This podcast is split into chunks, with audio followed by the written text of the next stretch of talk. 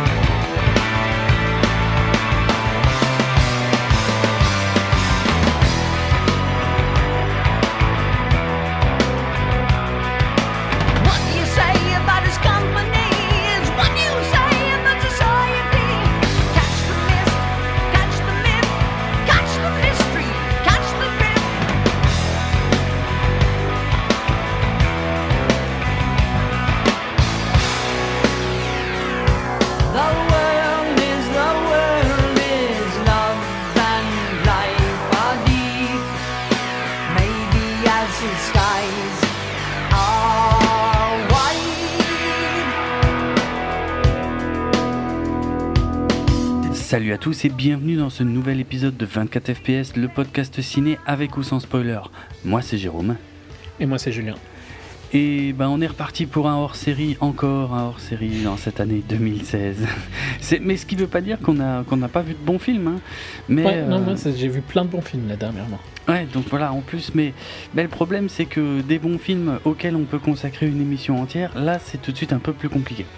Donc, euh, Puis il y donc en a que t'as pas vu, donc euh, Pardon c'est plus difficile. Il y en a que tu n'as pas vu dans ceux que j'ai bien aimés. Donc, euh, Exact, exact, parce qu'on a aussi des gros problèmes pour, euh, pour se caler en ce moment, pour, pour pouvoir enregistrer l'émission, parce que toi, tu as déjà vu quasiment tous les bons films que moi je vais voir en octobre-novembre, en fait. Ouais, bref, non, on fait ce qu'on peut. c'est pas évident, c'est pas évident, et ce numéro-là, donc, il, il est consacré aux films qu'on a vus théoriquement en septembre donc 2016 bien que euh, il y en a au moins la moitié en fait qui sont sortis avant ou, qui sortiront après septembre 2016 Alors, comme dit hein, c'est pas évident on essaie de composer un truc.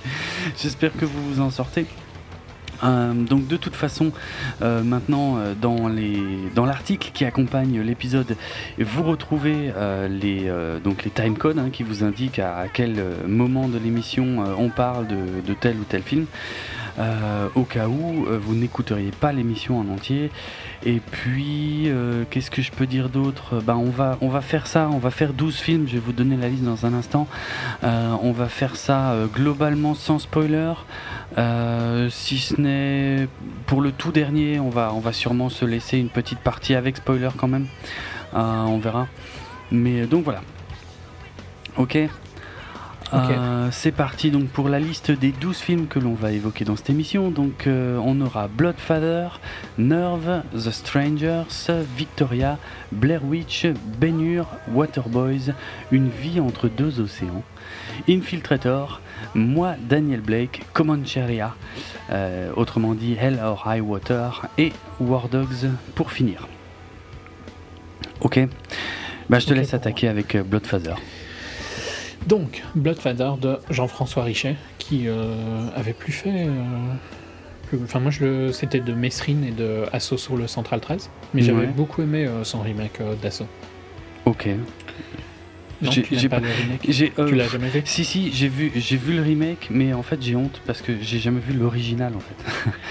Donc euh, le, le remake euh, m'avait paru sympa, mais euh, il faut, ça fait des années, des années que je me dis, il faut quand même un jour que je vois l'original pour pour pouvoir donner un avis euh, clair, net et précis sur Ouais. cette affaire. Moi, je, je vais me faire frapper, mais vu que j'ai vu le remake avant de voir l'original, ben je préfère le remake en fait. Parce que euh, il est un peu plus moderne, quoi, tu vois. Il a un peu Ouais, plus de rythme. Et bon, j'aime beaucoup Ethan Hawke et tout ça. Je trouve qu'il fonctionne vraiment bien. Ok, Euh, Mesrine, moi j'avais beaucoup aimé euh, avec Vincent Cassel. pas vu. Euh, donc, euh, Ouais, ouais. Jacques Mesrine. Mhm. Et donc là, il retourne aux US euh, et il, euh, il prend un vieux. Un vieux pas trop apprécié en ce moment. Ouais, Mel Gibson. Bon, qui revient un petit peu, hein, vu qu'il réalise Oxford Ridge euh, aussi en fin d'année. Mhm. Et euh, il fait un petit peu un genre de Taken-like, euh, avec un père qui se retrouve à devoir défendre sa fille, qu'il n'avait plus vue depuis des années, euh, et qui s'est un petit peu emmêlé avec des, des dealers de drogue et tout ça, et qui se retrouve donc pourchassé par un gang. Et ben, Mel Gibson, qui est un ex... un ex-con, un ex-alcoolique et tout ça, Mhm. se retrouve à, à être forcé à devoir euh, défendre sa fille. Euh, Ok. et à essayer de la sauver. Quoi. Et donc c'est un peu le même style que Taken, mais Ouais. c'est un petit peu plus... Bon déjà, il n'y a pas ce côté de, de retrouver quelqu'un comme Taken. Euh, c'est un peu moins vengeant, c'est un peu plus fuite, tu vois, un peu plus survie. Et il y a un petit peu plus de profondeur que... C'est pas une critique complète de Taken, hein, parce que j'aime bien le premier Taken, je trouve que c'est un, un film qui a un bon rythme, euh, qui fonctionne bien. Mhm. Les autres, c'est autre chose. Euh, et ici, je sais pas, c'est- un peu moins énergétique, mais par contre un petit peu plus profond et on peut un peu plus réfléchir. Donc, euh, je m'attendais à un truc assez con, euh, genre Taken 2, Taken 3, et j'ai été agréablement surpris de la relation, enfin, du jeu d'acteur de Mel Gibson, tu vois, qui, qui fait un peu du Liam Neeson, genre j'ai pas envie d'être là, mais je suis bon à ce que je fais, tu vois. Ouais. Euh, mais avec un, vraiment une autre approche que Liam Neeson. Donc, euh, pour ça, c'est cool, parce que ça. C'est peut-être un renouveau de sa carrière, et c'est pas une copie de ce que quelqu'un fait, tu vois, malgré ce qu'on pourrait Ouais, parce que moi, penser à première vue. moi vraiment, j'ai fait l'impasse. Ouais, non, euh, je sais bien, le, le bande-annonce te donne ce feeling-là, le, Ouais. le, le poster te donne ce feeling-là. hmm. Et c'est plus réel que euh, Taken. D'accord. C'est plus ancré dans la réalité. Euh, dans les défauts, par contre, je trouve que sa fille joue pas super bien. C'est un petit peu exagéré, elle fait beaucoup de conneries et tout ça. C'est qui? Euh, Erin Moriarty. Ouais, ça me dit rien. Ouais, euh, qui est dans Captain Fantastic, un film avec Viggo Mortensen qui sort ce mois-ci. D'accord. Qui était dans After the Dark, mais voilà. Enfin, pas, pas super connu. Mais bon, voilà, j'étais content de revoir Mel Gibson parce que euh, tous les deux, on a grandi, je pense, dans la période où c'était une méga star. Bien sûr, ouais, ouais, ouais. Et ça veut pas dire que je, je suis d'accord avec ce qu'il a dit. Ouais, pas du c'est tout. clair. Mais ouais, c'est un, bon acteur que je suis content de voir au ciné. Donc euh, au final, le Bloodfather, sympa. Et à mon avis, encore plus sympa en, en fin de soirée sur Netflix, tu vois. D'accord, ouais, euh, ouais. Pas une mauvaise expérience dans tous les cas. Ok. J'enchaîne sur Nerve, un thriller de euh, Henri Joust et Ariel Schulman. Euh, Ariel Schulman qui est connu pour euh, Catfish principalement. Donc le documentaire bah, qui a donné le nom à ce, ce fait-là de pff, comment tu vois de quoi je parle ou Absolument pas. J'étais en train de réfléchir. pas la moindre idée. Euh, donc catfish, catfish, euh, faire du catfishing, je suppose, c'est se faire passer pour quelqu'un d'autre et, euh, sur Internet, donc dans le style euh, pour euh, une romance ou des choses comme ça, tu vois. D'accord. Euh, donc c'est un docu sur, sur ça. Enfin, c'est un docu qui parle de ça. Et bon, ok. Donc là, il va sur un, un film. Ah, j'ai du mal hein, aujourd'hui. Un film à scénario, mais ce c'est pas ça comme, comme ça que ça s'appelle. Un film qui n'est pas un documentaire. Ah oui, un- une fiction Une fiction, voilà, Mm. merci. Euh, avec euh, Dave Franco et Emma Roberts. Sur un espèce de, de jeu en ligne euh, où tu peux soit être un watcher, soit être un, un player. Et donc les players, c'est un jeu de Truth or Dare. Donc, euh, traduit comment ça en Je suis en train de réfléchir. Action vérité. Oui, voilà, ouais, exactement. Ouais, Mais- c'est ça. Ouais. Ouais, Sauf que c'est plus action ou action ou, pas, ou rien, quoi, tu vois. Oui, là, Euh, oui, là en fait, c'est des défis, quoi. Ouais, c'est des défis. Mm. Tu dois faire des défis et euh, si tu refuses, ben tu es hors du jeu. Mm. Euh, et tu gagnes de l'argent. Enfin, les, les watchers te payent pour faire ces défis-là. Et il y a un gagnant à la fin qui gagne tout l'argent qu'il a encaissé. Et donc, c'est un enchaînement de- d'actions qui partent d'un truc assez soft hein, où elle, euh, elle doit embrasser euh, Dave Franco. Et puis, euh, ça va sur le fait que, par exemple, il doit conduire une moto Mm. sans pouvoir voir avec une visière cachée et c'est elle qui doit le guider, des trucs comme ça. Ouais. Euh, c'est pas ultra intelligent, mais ça fonctionne assez bien dans le sens où il y a une bonne énergie pendant tout le film, tu vois, ça s'arrête jamais, il y a de la tension tout le temps, Mhm. c'est euh, frénétique. Euh, c'est pas vraiment mon style de musique, mais c'est un petit peu techno euh, et très lumineux, tu vois, avec des néons, des couleurs comme ça.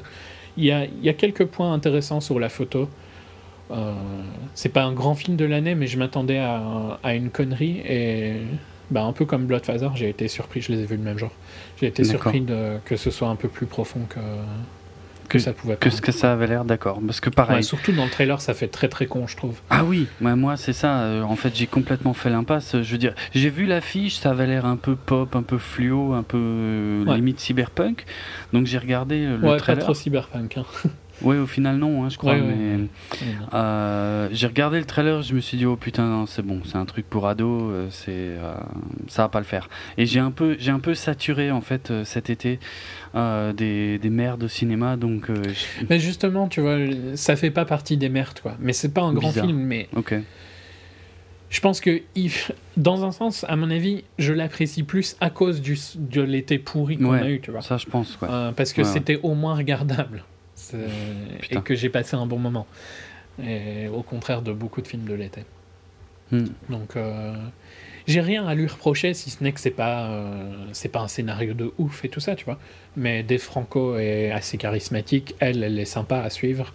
euh, et euh, c'est- il y a de l'énergie, il y y a du rythme, donc euh, voilà, c'est pas un mauvais film, quoi. D'accord. C'est un bon film sur tous les points clés de ce que ça fait un bon film, tu vois. Après, c'est pas un grand film. Ok. Bon bah, si déjà c'est divertissant, euh, ça suffit. Franchement. C'est déjà pas mal. Ouais, ouais, on est bien d'accord. Euh, donc euh, Bloodfather et puis Nerve sont des films qui étaient sortis euh, fin août en France.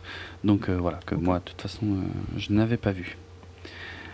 Je- J'enchaîne, bah ouais, j'en- j'enchaîne sur un film qui est sorti il y a encore plus longtemps, puisque un film qui était sorti en France début juillet, qui avait fait un petit peu le buzz apparemment, euh, avec accompagné de d'excellentes critiques euh, visiblement. Donc il s'agit de The Strangers, euh, réalisé donc c'est un film sud-coréen réalisé par Na Hong Jin. De Wailing en VO. The Wailing en VO, absolument. Oui, c'est vrai, c'est vrai. Enfin, en anglais plutôt, oui, je devrais pas- dire, oui. parce qu'en VO, je vais avoir plus de mal. C'est pas en VO, voilà, oui, oui, c'est ça. C'est le, le titre américain, c'est The Wailing, tout à fait. J'avais pas pu le voir à l'époque euh, parce que tout simplement il n'était pas sorti euh, là où je vis, mais pas du tout, du tout. Et puis, euh, et puis il y a un petit Cinoche à réessai en fait qui, qui a des programmations euh, décalées et qui, qui l'a projeté au mois de septembre. Donc j'ai pu le voir au mois de septembre. J'y ai été totalement vierge, je savais même pas ce que j'allais voir pour être franc. Moi je croyais que j'allais voir un polar. Euh, alors qu'en fait, bon, ça commence comme un polar, hein, puisque c'est l'histoire de Jong-gu qui est euh, bah, policier euh, dans une euh, une petite ville et on sent que d'ailleurs ça, l'accent est quand même pas mal mis là-dessus. On n'est pas du tout en ville, on n'est pas à Séoul ou quoi que ce soit. hein, c'est vraiment la campagne coréenne et c'est un peu des ploucs. pour dire les choses clairement, surtout le personnage principal qui est un peu, qui est un peu pâteau, euh, maladroit. euh, euh, sa femme lui fait des remontrances tout le temps, son patron aussi au commissariat. Et puis en fait, bah, là où il vit, il va commencer à y avoir des meurtres atroces, mais alors vraiment par contre dégueu de chez dégueu. hein. Il y en a du sol au plafond. Euh, et, en fait, le film va partir tout doucement sur d'autres choses, enfin sur il y, a, il y a de la suspicion, mais il y a une petite ambiance un peu paranormale aussi là-dedans, puisqu'il y a des chamans qui s'en mêlent. euh. Et finalement, ça, ça mélange plusieurs genres. Euh, bon, je vais pas dire lesquels parce que euh, ça spoilerait un petit peu, mais, mais en gros, voilà, ça, ça En même mélange. temps, c'est écrit sur euh, l'affiche hein, pour euh, le ouais, genre. ouais, en- ouais, en- ouais, probablement en fait, c'est vrai. C'est vraiment moi, je savais pas du tout ce que j'allais voir, quoi. Apparemment, ça avait l'air bien, mais je n'en savais pas plus. Euh, mais voilà, c'est un peu, c'est un peu policier, c'est un peu horrifique. euh, euh, ça mélange, un peu aussi le revenge euh, ou des choses comme ça. Enfin, c'est voilà, c'est à la croisée de plusieurs trucs. Faut avoir le cœur bien accroché pour, euh, pour deux trois passages. C'est pas incroyablement gore non plus, mais bon, je fais toujours un petit peu attention à ça parce que moi, mes standards, on va dire, ils sont assez hauts dans le domaine et j'ai tendance à oublier que, que parfois le grand public euh, euh, ne Il y supporte a des gens qui ont des cœurs. Peut-être pas, voilà, exactement. Donc il faut que, il faut que je m'habitue à ça. J'ai encore du mal. Donc, donc c'est quand même un peu, un peu hard par moment, mais, mais ça reste, ça va quoi. Euh, et puis, eh ben, euh, j'ai- un peu flippé aussi en fait par rapport à la durée, c'est-à-dire ça dure quand même deux heures et demie. Euh, J'avais peur que ça tourne en rond une fois, une fois qu'on a un peu compris euh, là où on va. Et je dois, je, dois dire que franchement, pendant deux heures et demie, je me suis jamais emmerdé en fait. C'est, il y a une ambiance qui est super pesante, qui est assez lourde. Je, suis très très vite rentré dans le film. Il- ça alterne pourtant euh, des choses, parfois des choses graves, parfois des choses un peu plus violentes. Euh, c'est pas un film où on rigole beaucoup, mais euh, je sais pas. Le, film est clairement découpé en plusieurs gros passages en fait, qui, à chaque fois on renouvelle euh, l'intérêt du truc. Donc c'est vraiment pas mal, ça, passe assez bien et, euh, je trouve que bah, la, photo, la mise en scène, il y a, y a vraiment une recherche, c'est classe quoi. Ça sert bien le sujet. Euh, donc voilà, j'ai j'ai beaucoup apprécié The Strangers, sauf la toute, toute, toute, toute, toute fin. Euh, parce que euh, quand le film s'est fini, j'étais tout bête. Je me suis dit, mais je, enfin, soit, soit, soit j'ai pas compris, soit il y a un truc que j'ai pas compris, soit je suis con, ou enfin, je, il y avait, quelque chose qui collait pas. Et euh, j'en ai parlé avec d'autres gens qui l'avaient vu après, et, j'ai eu beau rassembler les morceaux, et en fait, on se rend compte il y a une espèce de double fin en fait. Et si le film s'était fini à la première fin, ça aurait probablement été suffisant parce que la deuxième fin n'apporte à mon avis que de la confusion et, et voire même de la contradiction en fait avec ce qui se passe avant. Et c'est un peu dommage parce que du coup quand une fois que c'est fini Surtout quand ton film fait déjà 2h36. bah, c'est oui c'est- c'est ça. C'est ça je veux dire euh, si, je, je comprends pas quel était le but en fait de, de, de, de, de ce climax, de ce second climax, enfin du, du vrai climax finalement, mais il est bizarre parce qu'en fait, tu- je suis presque sûr que tu es obligé de te poser la question de est-ce que tu as raté quelque chose ou est-ce que tu as tout bien compris? Parce qu'en fait, ça ne colle pas tout à fait en fait. C'est pas possible. On, on a beau essayer de rassembler tous les morceaux à la fin, en fait, il y a forcément quelque chose qui ne colle pas. Donc ça, c'est un peu dommage. Euh, si le but c'était de brouiller les pistes, je pense que c'est le cas d'ailleurs, hein, euh, c'est de brouiller les pistes un peu sur les forces en puissance. Ben, euh, c'est bien quand, euh, oui, quand tu arrives à perdre le spectateur, mais que tu le retrouves.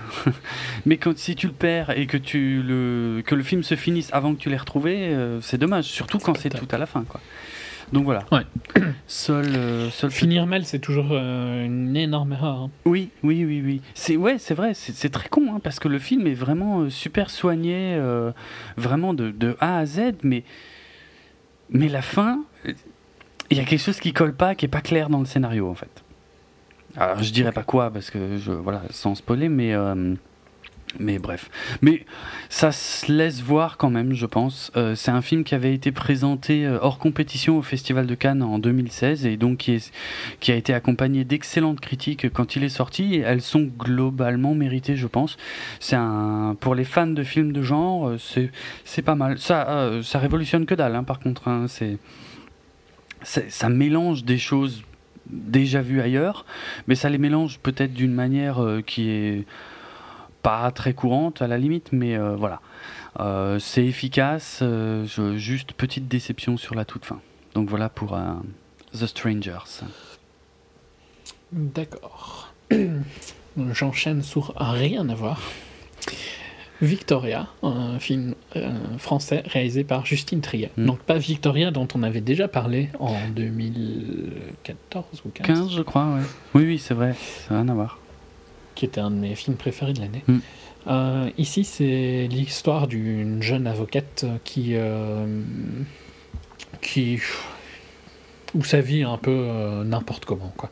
Elle a des, des jeunes euh, filles euh, dont elle n'a pas vraiment le temps de s'occuper. Son babysitter nanny, euh, c'est au début du film, hein, donc euh, tout ça se passe. Son babysitter nanny la, la remballe parce que euh, il, il dit que c'est pas son boulot de vivre dans, dans le- l'espèce de dépotoir euh, qu'elle appelle appartement, Mhm, parce qu'il y a du bordel comme pas possible. Mhm. Et euh, donc c'est un petit peu euh, elle qui essaye de trouver ses marques, tu vois. Et elle se retrouve dans un procès un petit peu compliqué. Donc euh, Victoria est interprétée par Virginie Efira. Et le, deuxième, le premier rôle masculin est interprété par Vincent Lacoste qui joue Sam. Vincent Lacoste qui était déjà, que je pense que la majorité des gens ont découvert dans Hippocrate, qui avait fait d'autres trucs avant, mais Hippocrate, on va dire, c'est son premier gros succès. Film euh, sur les stagiaires en médecine, c'est Mhm. comme ça qu'on dit, interne. Euh, les internes plutôt, oui, oui. Euh, que j'avais vraiment beaucoup aimé. J'avais trouvé sa performance excellente. Et il était aussi dans Lolo l'année dernière, de Julie Delpy avec euh, Danny Boone. Comédie euh, vraiment bien. Pas du tout euh, comédie débile française à la camping. Quoi. Ouais. Et ici, ben, on est un peu dans, dans aussi une comédie dramatique euh, assez intéressante où, où on, on voit un petit peu ce côté où elle n'arrive pas à s'en sortir. Tu vois, j'avais déjà un peu parlé de ça dans, euh, dans Bad Moms, qui n'a rien à voir pour le coup, parce que c'est une comédie US, mais Mm. ce côté euh, où il y a trop de pression sur quelqu'un, tu vois. Oui, Euh, d'accord. Et je trouve ça, on le voit de plus en plus au cinéma. Je pense que c'est synonyme de quelque chose qui se passe dans la société, tu vois. Ce côté où le, la société te met beaucoup trop sur les épaules et que tu peux pas tenir, quoi, sur du long terme. Ouais, ouais. Euh, je dis pas que spécialement sur euh, toi ou moi, hein, mais Ouais, je non, pense mais- qu'en particulier sur les parents, les jeunes parents, encore plus une, euh, une mère euh, qui vit seule, quoi, Mm. avec ses enfants. Et il y a tout le côté avec euh, qu'elle essaye de défendre un ami euh, qui est dans un procès complètement barré avec sa folle de copine.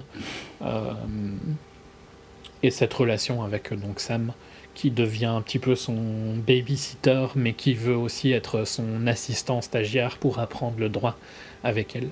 Et leur, euh, leur, euh, leur relation donc, qui se développe. Et ils ont une super bonne alchimie. Franchement, Virginie Efira, pendant longtemps, ça a été une blague, quoi, parce que enfin, peut-être qu'elle est moins connue en, en France, mais, justement, elle ouais. est belge de base. Quoi, je, euh, sais, je sais. Justement, moi, je voulais te poser la question que- de ce que c'est son image en France, euh, euh, en Belgique, parce que en France, enfin de ce que j'en sais, parce que je suis probablement pas le mieux placé pour en parler, mais je crois qu'elle est venue par le biais de la télé, de la présentation d'émissions de télé, Mhm. où euh, elle se fait remarquer, elle a été dynamique, Ouais, elle sympathique. était jolie, quoi. Jolie, oui, sûrement. Je sais pas, hein, puisque j'ai j'ai pas regardé, je saurais même pas te dire de quelles émissions il s'agissait. Et puis, euh, et puis au bout d'un moment, elle est revenue par la porte du cinéma. euh, donc je pense dans un premier temps, tout le monde s'est dit ah c'est la fille de la télé euh, au cinéma. Clairement. Mais, mais j'ai l'impression que petit à petit, elle fait son trou et que en fait, ça a l'air de fonctionner. Au finalement. final, c'est une bonne actrice. Ouais. quoi. Et je, je pense que globalement, l'image est un peu la même en Belgique et en France. C'est juste que peut-être qu'elle est un peu plus connue ici parce que elle a été sur des chaînes euh, belges et tout ça. Mhm. Mais euh, ouais, elle était dans, dans des émissions quotidiennes et tout ça. Et j'ai l'impression un peu qu'elle a eu euh, une pause, tu vois, où elle n'a rien fait. Euh, et que ça a permis un peu de l'oublier et puis qu'elle est revenue au ciné. Enfin, c'est comme ça que moi je le vois de Ouais, ouais, l'extérieur. mais c'est- il me semble aussi, ouais. Mais après, c'est pas des trucs que je suis de près. Mais oui, oui. Non, pareil. Mais euh, voilà, elle était dans Elle cette année. Là, elle est dans Ah oui, Victoria. c'est vrai. Euh, elle était dans Un homme à la hauteur qui, moi, j'ai pas été voir, mais il paraît était plus euh, plus intéressant et moins débile que le trailer pouvait y faire penser. C'est où Jean Dujardin joue euh, une personne de petite taille. Je sais pas si ça. Je pense pas que c'est. Ah euh, oui, mais oui, oui, oui. j'avais vu les affiches et puis peut-être même le trailer de ce truc et je crois que j'en ai quasiment plus du tout entendu parler. Je- Non, mais euh, je pense que presque c'est positif en fait que t'en entends pas parler. C'est que c'était probablement trop intelligent pour les gens qui vont voir Camping Ok. ou Brise de Nice. Mais ouais, mais du coup, moi, je me demande si ça a fonctionné ce truc en fait. Je... euh, 700 000 entrées. Je sais pas si c'est beaucoup ou pas. Ça a pas l'air fou. Hein. Non. Mais, mais de, des gens qui l'ont vu que je connais, ils m'ont tous dit que c'était au final plus intéressant et que ça jouait plus sur une réflexion des préjugés et tout ça qu'on pourrait pas avancer. Donc euh, elle a l'air de... Puis elle était dans Une famille allouée aussi il y a pas très longtemps avec euh, Benoît Poulvord. Enfin j'ai vraiment qu'elle l'impression qu'elle fait une renaissance quoi, Mhm. dans sa carrière. Et ben tant mieux, parce que franchement, si c'est pour faire des films comme ça, où elle a vraiment une super bonne alchimie avec Vincent Lacoste, euh, j'attendais pas grand chose de ce film-là et j'étais pareil, agréablement. J'ai l'impression de dire ça sur tous mes films, ça me fait un peu chier. Il y en a un que j'ai détesté. Ouais, ça va, le prochain, j'ai pas trop aimé. Euh, bonne comédie française, quoi. Comédie dramatique. Ok. Donc, euh, je dirais pas que c'est spécialement pour toi, tu vois. Mhm. Mais je, euh, je suis d'accord. ça se laisse regarder euh, facilement. Ok. Donc, Victoria. Par contre, c'est super chiant que ça s'appelle Victoria. Oui. Parce que quand je le rajoute dans mes listes, euh, on euh, n'arrête pas de vouloir me proposer Victoria euh, allemand. Bah oui, l'autre, ouais, celui de l'année dernière, ouais, forcément. Euh, ok, j'enchaîne sur Blair Witch d'Adam Wingard avec des gens pas super connus. James, Allen McCune, Kelly Hernandez, Brandon Scott, Corbin Reid. Euh, par contre, Adam Wingard, un peu plus connu, parce qu'il avait fait un film qu'on avait tous les deux beaucoup aimé. Ouais. Je pense pas qu'on en avait fait un full, hein, je pense qu'on Non, en avait c'était parlé un HS. un- Mm. Ouais. Euh, Your Next, que j'en ai parlé par contre dans l'épisode que j'ai fait avec Lionel Camille dans son Lionel Camille Talk sur les, les films de Home Invasion. Et euh, Your Next, euh, enfin moi j'ai un super bon souvenir quoi. C'était vraiment, je dirais pas une réinvention du genre ou quoi, mais c'était une bonne idée sur un genre Mhm. euh, assez classique Ouais. et euh, vraiment cool quoi. Ouais, ouais, j'avais adoré. Je l'ai vu deux fois au cinéma. Une fois à Gérardmer et une deuxième fois quand il est sorti en salle et je me suis éclaté les deux fois. Vraiment, Ouais. vraiment Alors cool. qu'on pourrait penser que le twist euh, est indispensable, mais non pas. Non, non. Ouais. Et donc ici, il reprend la saga Blair Witch. Donc. Blair Witch, euh, vite fait. Ouais, je dois dire saga. Oui, oui, c'est une saga, c'est une saga, mais d'une façon, je, je me pose encore la question en fait de. euh, Enfin, tu, ouais, tu peux déjà mentionner C'est deux. une suite, hein.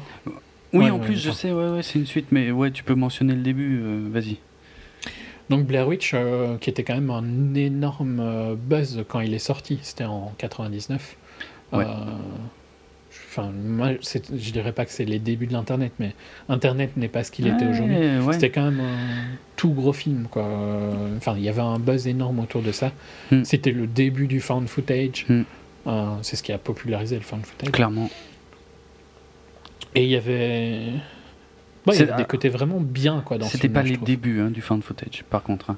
C'est euh, ah mais c'est ce putain de film dégueulasse sur les cannibales. là, Cannibal Holocaust. qui est- ouais, voilà, qui est beaucoup plus vieux. Ouais, c'est plus, mais Parce dans que- le sens ça a popularisé. Oui, quoi, oui, voilà. Là, ça a vraiment popularisé, par contre. Mais c'est exactement le même concept que euh, Cannibal Holocaust, par contre. C'est-à-dire, euh, on a fait croire au début recovered footage, quoi. voilà, que c'était que c'était des vrais gens et pas des acteurs en fait, hein, mais que c'était des vrais gens qui ont vraiment disparu et qu'on a vraiment retrouvé la cassette et qu'on vous la passe au cinéma, mais euh, genre. euh, Genre, vous êtes privilégié de l'avoir, quoi. Et ça a fait à peu près le même scandale et ça a provoqué à peu près les mêmes réactions. Il y a des gens qui y ont cru à fond, quoi. Ouais, mais un peu différent. Enfin, Cannibal, il y avait quand même des trucs vraiment glauques. Bon, Cannibal, euh, ouais, Cannibal c'est différent parce que Cannibal, personne n'avait jamais fait ça avant. Donc, le- ils avaient carrément dû convoquer la presse et puis montrer que les acteurs étaient encore en vie et tout. Ça avait été assez loin. Mais pour Blair Hmm. Witch, euh, Puis bon, il y avait- ils avaient quand même tué pas mal d'animaux. oui, oui, il y, a- il y a ces problèmes-là Euh. aussi, on est bien d'accord. Euh, Blair Witch, euh, Blair Witch, c'était un Blair phénomène Witch. énorme. hein. C'était. Ouais, ouais, euh, bah, c'était un bon film. Au Et c'était un que putain pour bon film. simplifier le truc, c'était un bon film, tu Ouais. vois, ce qui est important. Au Mais final, c'est euh, fait avec deux francs six sous, euh, complètement fauché, plein de bonnes idées. Moi, je crois que je l'ai vu deux ou trois fois au cinéma. Euh, c'est un film qui a énormément influencé euh, mes soirées euh, dans les années, euh, les mois et les années qui ont suivi, puisqu'avec les copains, euh, on allait, on allait en voiture dans la forêt déjà avant la sortie du film. hein. Euh, parce que, bah, parce que ça nous permettait de mettre euh, du métal à fond les ballons euh, sans emmerder personne dans le voisinage. Et puis voilà, on buvait quelques bières, on fumait quelques clopes. Et euh, mais il y a eu clairement un avant et un après Blair Witch, quoi. Après Blair Witch, euh, Clairement. on n'était pas tranquille hein, des fois. Mais c'était excellent. Ça, ça nous éclatait encore plus du coup, quoi. Mais il y en a, il y en avait qui le vivaient plus mal que d'autres. Mais euh, Non, mais moi, je l'ai vu quand pile euh, j'ai eu euh, 16 ans, quoi, je pense, tu vois, Mhm. parce qu'il est sorti un peu plus tard et, euh, en Europe. Mhm. Et. euh, bah après c'était stressant quoi. Enfin c'était un film stressant, mais Ouais. de, des bonnes manières. Quoi. ouais, ouais. Euh, un petit ouais, c'est vrai que le côté found footage c'est un peu lourd. C'est si tu le regardes maintenant, ça bouge quand même beaucoup, je trouve.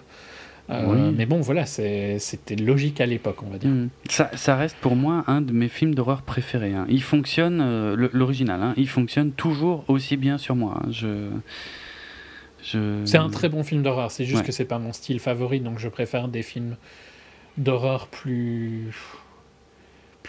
complètement différents, tu vois, comme Shining ou bien euh, Funny Games, des trucs comme ça, Mm. Qui n'ont pas vraiment, qui sont pas vraiment des films d'horreur classiques. quoi. Mm. Mais en tant que film d'horreur, euh, et puis au final, c'est un peu, c'est le template de ce que veulent faire tous les films euh, typés Blumhouse et tout ça. Oui, c'est vrai. C'est clairement ce C'est un modèle. film ultra important dans Ouais. l'histoire du cinéma, Oui. alors que c'est un tout petit truc. C'était, euh, c'est devenu. Sans Blair Witch, il n'y a pas de Paranormal Activity. Oh, clairement. Clairement. Et, et c'était, euh, comment dire, euh, quand il est sorti, c'est devenu le film le plus rentable de tous les temps parce que le budget Ouais. de base était tellement ridicule par rapport à tout ce qu'il gagnait euh, que, ouais, le, le- le- le multiplicateur était Le hallucinant. Ouais. énorme. Ouais, ouais. C'était. euh, Il est battu depuis, mais le budget, c'est 60 000 dollars. Donc je parle de l'original. hein. 60 000 dollars, c'est rien du tout. Et il avait gagné 248 millions de dollars. C'est hallucinant. Complètement hallucinant. C'était devenu le plus gros succès de tous les temps. Alors du coup, ils ont enchaîné. Euh, il a fallu. euh, les créateurs avaient annoncé une trilogie. Et puis euh, finalement, le, le- le second film qui est sorti en 2000 s'est tellement planté. Avec un beaucoup plus gros budget tout d'un coup, Ouais. 15 millions. 15 millions. Il n'a pas perdu d'argent, hein, puisqu'il a quand même fait euh, 47 millions. Non, mais il a tué la. Mais il a tué la- parce ouais. qu'il il s'est vraiment fait descendre Il s'est fait sens. défoncer, ouais. Et il n'y a jamais eu de À troisième juste film. raison, parce qu'il y avait beaucoup de problèmes dans ce film. euh, Ouais, ça n'avait pas grand chose à voir. C'était un peu bizarre. C'était euh, finalement. C'est pas du tout ce que les gens s'attendaient. Ouais, hein. Ce qu'on ouais. peut dire que ce que Paranormal Activity fait relativement bien, j'ai jamais vu de Paranormal Activity, Moi non plus. mais c'est qu'il reste dans son créneau. Oui. Peut-être que c'est un petit peu étendu maintenant, mais le 2 en tout cas est resté dans son créneau, euh, il me semble de mémoire. Hum, hum. Ici, c'est parti sur euh, complètement autre chose. On a, c'était plus vraiment du found footage. euh, Il y avait trop de débilité. Je sais pas. C'était pas grand chose, ouais. c'est- c'est- C'était pas. Ça n'avait rien à voir dans la C'est forme. dommage parce qu'il y a, il y a des idées hein, dans. Ouais. euh, parce que si tu entends des interviews sur ce que voulait faire euh, Joe Berlinger, le réalisateur, Hmm. il voulait parler de, de côté de l'hystérie, de masse, de. Des- de plein de trucs qui, franchement, si tu regardes le film, tu vois les moments où tu comprends qu'il y a des trucs qu'il veut dire, Ouais, tu ouais. vois. Mais c'est c'est ultra mal édité Ouais. et euh, il y a plein de problèmes, quoi. Puis c'est pas très bien. Il n'y a pas des très bons acteurs non, plus. Non, euh. non. C'est ouais, c'est dommage parce qu'en plus ils auraient pu vraiment faire un truc sympa qui rebondissait sur le succès du premier film, on va dire. Mais ça a été trop rushé. Mais c'était Tous ouais, les problèmes classiques façon, des voilà, suites, euh, ça. des films d'horreur. C'est ça. Il fallait, il fallait vite faire une suite, euh, puis du coup, euh, bon ben ouais, la création s'est un peu envolée au profit de, bah, des profits justement. Et- Voilà. Et puis on, Et on donc, en avait plus euh, entendu parler, ouais, depuis. Et, et Ouais. euh, 16 ans plus tard. hein. ouais, ouais, mais mais surtout la manière. Je sais pas si toi t'avais suivi la façon dont Mhm. c'est arrivé, mais c'est n'importe quoi. Mais vas-y, j'ai suivi. Bah, c'est-à-dire que en, en fait, euh, on savait que Adam Wingard en fait euh, donc devait sortir un nouveau film d'horreur là euh, cet été intitulé The Woods donc qui était filmé, qui était machin donc dont, il devait dévoiler un trailer je sais même pas si c'était un trailer ou si c'était carrément le, le- la première du film à, à la Comic Con 2016, donc celle de, celle de San Diego. Mais en fait, jusque-là, personne ne savait que c'était un, euh, un Blair Witch, en fait. Il y avait des petits teasers, il y Mhm. avait des affiches avec euh, le titre The Woods. Et en fait, euh, c'est... ouais, quand ils ont montré le film, plus ou moins, en tout cas, c'était dans, dans les mêmes jours, quoi. D'un coup, ils disent, ah bah finalement, c'est pas The Woods, c'est... c'est Blair Witch. Et je pense que... je, je, je sais pas. Du coup... C'est intéressant, je trouve, au niveau marketing, parce que du coup, il n'y a pas d'attente, clairement. Je, je crois pas que quelqu'un demandait une suite à Blair Witch, tu vois, depuis genre 15 ans. J'ai jamais entendu parler Mhm. de ça. Euh, Au contraire d'un truc comme euh, Cloverfield Lane, par exemple. par exemple, ouais, en effet. Donc le fait qu'il le dévoile par surprise et que finalement les gens se disent ah ah bon mais ok mais bon on l'attendait pas. Et- Oui, mais en même temps, c'est pas non plus forcément négatif, tu vois. non Enfin, mais est-ce que c'est une campagne marketing réussie? Moi, je suis pas sûr du coup, parce que du- ils n'ont créé finalement aucune attente. Ils ont dévoilé la vraie nature du film seulement quand il est sorti. Euh, La question que je te dirais, c'est est-ce que le film, euh, en s'appelant The Woods, aurait fait un chiffre différent? Je pense que peut-être qu'il aurait eu 10 ou 20% en moins sur son week-end d'ouverture. Ouais. Juste parce qu'il y a quand même des gens, tu vois, qui. Bah parce que le nom Adam Wingard ne vend pas Non. et le nom Blair Witch vend quand même un tout petit vrai, peu. c'est vrai. Oui, oui, ok. Mais, mais est-ce qu'ils euh, n'auraient pas gagné plus d'argent en commençant la promo? En fait, moi, je me pose vraiment des questions, pas sur le fait de l'appeler Blair Witch, mais de le dévoiler au dernier moment, en fait. Je, je vois absolument pas l'intérêt, quoi. Ils auraient commencé ça beaucoup plus en amont, ils auraient touché plus de monde et ils auraient, ils auraient fait plus de chiffres. Ça n'aurait pas changé la qualité du film, a priori, mais je pense qu'ils auraient fait plus de chiffres. Je, je sais pas, parce que je pense que le gimmick peut être un avantage en fait. Je, moi, moi Ouais. dans- non, dans mon cas, je trouve que en tant que campagne marketing, essayer de choquer, tu vois, Mhm. et euh, ça aurait pas choqué s'ils n'avaient pas fait ça. Donc je pense que les gens ont plus parlé, Ouais. il y a eu plus de coverage parce qu'il y a eu ce, euh, ce switch, tu vois, au dernier moment. Ok. En fait, oui et non, tu vois. Oui, je pourrais te dire qu'ils auraient pu faire une campagne marketing plus longue qui aurait coûté beaucoup plus d'argent en s'appelant Blair Witch depuis le Oui. début. Par contre, là, avec très très peu d'argent, et c'est pas un budget énorme pour l'époque, hein, c'est un budget de 5 millions, euh, enfin, pour notre époque, quoi, je veux dire, en comparaison, euh, ils auraient dû claquer, tu vois, ils ont peut-être claqué quelques millions en marketing grâce à ça, Mm. qu'ils auraient dû claquer probablement euh, 10 fois ça s'ils avaient voulu faire une campagne sur longtemps. Ok. Donc, euh, d'un point de vue marketing, je pense que c'est pas spécialement un mauvais choix. Je pense que de toute façon, euh, ça aurait pas changé grand chose, globalement. Mais ça, c'est à cause du film en lui-même. Qui est vraiment, donc, par contre, une suite. euh, C'est pas. euh, c'est pas comme. Je le compare à Cloverfield Lane parce que je trouve que c'est un des, une des comparaisons les plus faciles que tu peux faire sur des films récents. Mm. Cloverfield c'est anecdotique que ce soit une Oui, suite. ça n'a. Ouais. Ça se passe dans le même univers. Ici, Mm. on parle quand même de, du, du frère d'un des personnages principaux du premier Blair Witch. Euh, tout le plot est quand même centré autour de du que c'est une suite quoi tu vois Mais c'est, mais c'est Euh, aussi, moi c'est ce que j'appelle les suites remake parce que j'ai l'impression que dans la forme, c'est un peu là. c'est un remake mais avec eu des plot points de suite Ouais, quoi. mais globalement c'est un remake Hmm. ils ont une excuse pour aller dans les bois c'est d'essayer de trouver ce qui s'est passé à sa sœur Mm. ce qui est arrivé à sa sœur. Euh, Et après, ben voilà, il se passe des trucs dans les bois. C'est pas. Enfin, tu vois, tu sais ce que tu vas aller voir quand tu vas voir Oui, un truc oui. qui s'appelle Blair Oui, je pense. clair. Ou même The Woods, hein, c'était pas non plus super dur à deviner. Euh, ce que je reproche au film, c'est que euh, il y a plein d'acteurs qui jouent vraiment super mal. Bon, on va dire que c'est raccord avec le premier. Ah, alors là, sens où- là, je suis pas d'accord. Parce que. Non, mais dans le sens où c'est pas des acteurs connus. Oui. Mais dans le premier, ils étaient, tu les, tu croyais ce qu'ils faisaient. mais c'est tu ça. Dans le premier, t'as vraiment l'impression que t'as trouvé une cassette de ont gens, tort. quoi. De- mais pas d'acteurs. T'as pas l'impression de regarder un film, en fait. Mhm. Alors qu'ici, euh, il y a vraiment des trucs qui sont typés film et qui te sortent du film. Ah ouais. Donc je vais dire deux, trois exemples, mais un des trucs qui m'énerve le plus dans le cinéma d'horreur, c'est les jumpscares. Parce que euh, si un jumpscare est bien fait, c'est ultra rare, ça arrive quasiment jamais pour moi. Et alors dans ce cas-là, ok, tu vois. Mais la majorité des jumpscares, ça te... moi ça m'énerve parce que ça m'a fait peur alors que c'est pas mérité. Mm. Euh, et si c'est pas mérité, bah, j'ai l'impression que, je suis- que j'ai été débile d'avoir peur. Mm. Et, et si le film me fait penser ça, c- me fait penser ça, c'est que le film, euh, le film m'énerve quoi.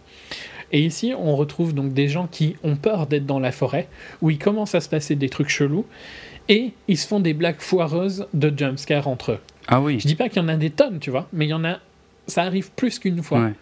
Et pourquoi, tu vois? Pourquoi tu arrives pas en t'annonçant, tu vois? Pourquoi est-ce que tu, euh, tu surprends quelqu'un quand tu es déjà dans une situation où tout le monde est tendu Ouais, ça c'est. C'est vraiment connard à mort Ouais, ouais. hein, comme attitude. Euh, Après, qu'est-ce qu'il y a d'autre? Pff. Le plot n'a pas vraiment d'importance. Tu vois. À un C'est moment, clair. il se passe des trucs et puis euh, voilà quoi. Mais il n'y a aucune tension en fait. Ouais. C'est- je pense, le plus gros problème en dehors des jumpscares qui m'énervent. Euh, tu t'inquiètes pas vraiment de ce qui va leur arriver. Mm. Et. Il y a un- toute la séquence finale, je trouvais beaucoup trop. Il y a beaucoup trop de CGI qui est pas très beau. Ah bon? Il y a du CGI euh, là-dedans? ouais. Ça, c'est très con. Parce qu'il y a des trucs un peu bizarres. Ouais, non, mais tout à fait. Euh, et puis, ben, les, les persos sont cons, quoi, tu vois. Mhm. Euh, comme dans plein de films d'horreur, Ouais, mais voilà, c'est un peu lourd. Et... Bah, j'ai pas grand chose d'autre à dire. C'est, n'y a pas vraiment d'histoire à raconter, tu vois. C'est, ouais, c'est un peu un remake comme tu disais. Donc, euh, bah voilà, ils sont dans les bois et il y a- un truc euh, magique qui qui commence à les tuer. Mhm. quoi. Euh, je clôturerai juste sur. Il y a une des actrices qui a des cheveux genre gris rose, un peu pâle, tu vois, pastel en Ok. fait super jolie quoi. Donc euh, elle, ça c'était positif. Bah, c'est. c'est- ouais. Grosse remarque sexiste. hein. Bah, sexiste, non, dire qu'une fille est jolie. Enfin, j'espère que c'est pas sexiste, sinon on est vraiment dans la merde. Euh, Après, oh, tu- t'as pas, Euh, elle joue un. t'as pas non plus dit que ça sauvait le film. Non, Ah, non, ça voilà. ne sauve pas. Euh, elle joue un rôle. Donc il y a les quatre persos principaux qui sont les trois amis du frère de euh, de Heather. Heather, donc. ouais. Mm. Et puis il y a deux persos qui, qui rencontrent avant d'aller dans les bois, qui, euh, qui les guident dans les bois en fait au début. Il y a, un mec, euh, je pense qu'il s'appelle Lane, mais euh, c'est interprété par Wes Robinson. Franchement, leur nom, j'en ai aucune idée maintenant que j'ai vu le film. Quoi, tu vois. Qui joue un espèce de. Je sais pas trop comment le décrire parce que c'est un peu redneck, mais c'est pas vraiment redneck non plus parce que c'est plus. Un- un gros crétin des, de la campagne, tu vois. Ouais.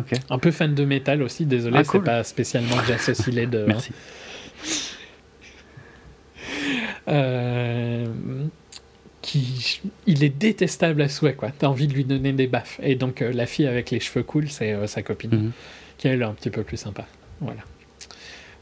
Les autres persos sont tous à peu près chiants. hein. Genre, il y a un- le, le- une des amies de, du frère, donc, euh, c'est une euh, documentariste, je vais dire. Et donc, euh, c'est elle qui filme et tout ça, tu vois. Mhm. Et elle leur donne des caméras qui se mettent dans l'oreille, tu vois. Sérieux. Euh, ouais, enfin qui se mettent dans l'oreille comme un casque. oui, j'imagine, ouais, ouais, qui tiennent. Comme un après. casque, ça ressemble à un casque Bluetooth en fait, D'accord, ouais, ouais, ouais. qui filme. Donc tu vois, il y a- il y, a des espèces de de débilité comme ça tout le temps. Genre les caméras qui tiennent une éternité et évidemment qui tombent en panne pile au mauvais moment. Oui, bah ouais, ouais. ouais. Avec des grosses lignes d'exposition, tu vas penser à les recharger euh, au début, tu vois. Horrible. Trop con, quoi. Hmm. Mais pff, voilà, c'était vraiment pas très bon. Ok. Surtout dans une période où il y a quelques films d'horreur, je trouve intéressant. The Shallows, je dirais pas que c'est horreur horreur, mais c'est un peu un film de genre. Ouais. Euh, et Dawn Breeze, dont on parlera dans un futur podcast, Mhm. euh, que j'ai trouvé vraiment très bon par contre pour le coup. Donc euh, autant ne pas aller voir Blair Witch, tu vois, qui n'apporte rien. Et c'est dommage euh, de la part d'Anna Wingard. J'aurais vraiment espéré qu'il fasse quelque chose de. Ouais. Je dis pas qu'il révolutionne le genre, mais qui apporte, il a, qui apporte une patte, quoi. Mhm. Tu vois ce qu'il avait fait avec Your Next, et ici c'est pas du tout le cas. Donc euh, c'est triste. Ouais. Bah l'impasse, euh, je l'ai faite. hein. J'ai trop de respect pour le film original et puis comme on est dans une année euh, à suite inutile, et ben encore une. Euh, et euh, mais là j'avais vraiment pas envie. Mais surtout en fait quand, quand les critiques sont sorties, apparemment c'était très très mauvais. Et là je me suis dit ouais non c'est bon si c'est pour me faire chier pendant une heure et demie devant des gens qui crient dans les bois, ça m'intéresse pas. Ouais, la... donc il y a la fille qui filme, et puis le, un autre couple d'amis. Et alors lui, c'est lui, il est cliché comme pas possible, Ouais. mais ça passe encore. Par contre, elle, elle est chiante, quoi. Putain, t'as envie de lui donner des baffes comme à l'autre. T'attends, t'attends qu'une chose, c'est qu'il se casse du film, parce que ça va arriver Ouais, ouais, qui moment ou à crève quoi. de toute façon. Parce que c'est pas très dur de deviner qui va être les derniers en vie euh, dès le début du film. hein. D'accord. Enfin, je sais pas, tu vois, je t'ai pitché, tu sais déjà lesquels c'est, je me pense. Hmm. Voilà, je le dis pas euh, là, mais Hmm. j'ai aucun doute que tu as choisi les deux euh, qui, qui fonctionnent. Ouais. Euh, donc voilà. À éviter. Et je pense que tu vas nous parler d'un autre film à éviter. Ouais, ouais. Que j'ai évité. Euh, Parce que je pense que Blair Witch est mieux. hein. Genre, j'ai pas trop de doute que Blair Witch est, c'est pas mieux. tu vois. impossible, effectivement. Pardon, c'est pas impossible, oui, oui, que, que Blair Witch soit, beaucoup mieux, euh, puisque. euh, donc, on va parler de Bénure, euh, le, le- le remake, mais qui n'est pas en fait un remake. hein, Je me suis un peu plongé dans la communication autour du film. Comme je t'avais dit. Ce n'est pas un C'est la cinquième adaptation Ouais, ouais. du roman. Alors justement, le roman, je l'ignorais. Euh, donc, euh, enfin le roman, si, je savais qu'il y avait un roman qui est quand même assez ancien puisqu'il a été écrit par Lou Wallace en 1880. Enfin, il est sorti le 12 novembre 1880, donc à la fin du 19e siècle. Le titre complet, c'est Ben-Hur, A Tale of the Christ, donc euh, Ben-Hur, une, une histoire du Christ. Et effectivement, c'est une histoire. euh, Alors, déjà, c'est devenu un best-seller énorme à la fin du 19e siècle euh, quand il est sorti, euh, puisqu'il a, il a surpassé à l'époque les ventes de la, de la case de l'oncle Tom, autre classique de la littérature américaine. Ça s'appelle comme ça, Gone with the Wind? Euh, C'est de ce livre-là. Ah non, ok, parce que non, non, ok, parce que il y a aussi, c'était aussi un peu la même euh, période. D'accord. Non, non, euh, tu sais, c'est. Oui, je parlais de Uncle Tom's Cabin. Ah non, ok, c'est Gone with the Wind qui a dépassé Hur, pardon. Oui, plus tard, oui. Oui, oui, mais beaucoup plus tard d'ailleurs, hein, quasiment Oui, oui, beaucoup 50 plus ans après. Euh, ben Hur, ouais, non, the best-seller euh, pendant, pendant un demi-siècle, euh, quasiment. Donc, euh, alors c'est l'histoire, en fait, c'est l'histoire de, Judas euh, Ben Hur, Euh, un prince, donc un prince de, Jérusalem, qui est ami d'enfance avec un, Romain. qui- qui- qu'il considère comme son frère, ouais, quasiment comme son frère, et puis, et puis il va, il va être trahi par ce Romain et, et être envoyé comme esclave et tout machin. Et euh, je vais pas donner trop de détails euh, pour ceux qui voudraient découvrir un peu plus. ça, oui, majorité je, sais que c'est très connu, mais au cas où, euh, parce que j'aimerais quand même, à la limite, conseiller quand même le, le film. Alors, il faut que j'arrête de dire le film original, parce que je vais quand même détailler très rapidement les autres, euh, tout, enfin toutes les versions. Mais, euh, mais si vous avez moyen de voir le film des années 50, euh, ça vaut le coup. Enfin bref, c'est c'est une histoire de vengeance, en gros, pour faire simple, et euh, qui, euh, qui se sert euh, de Jésus euh, en, quelque sorte comme repère temporel en fait.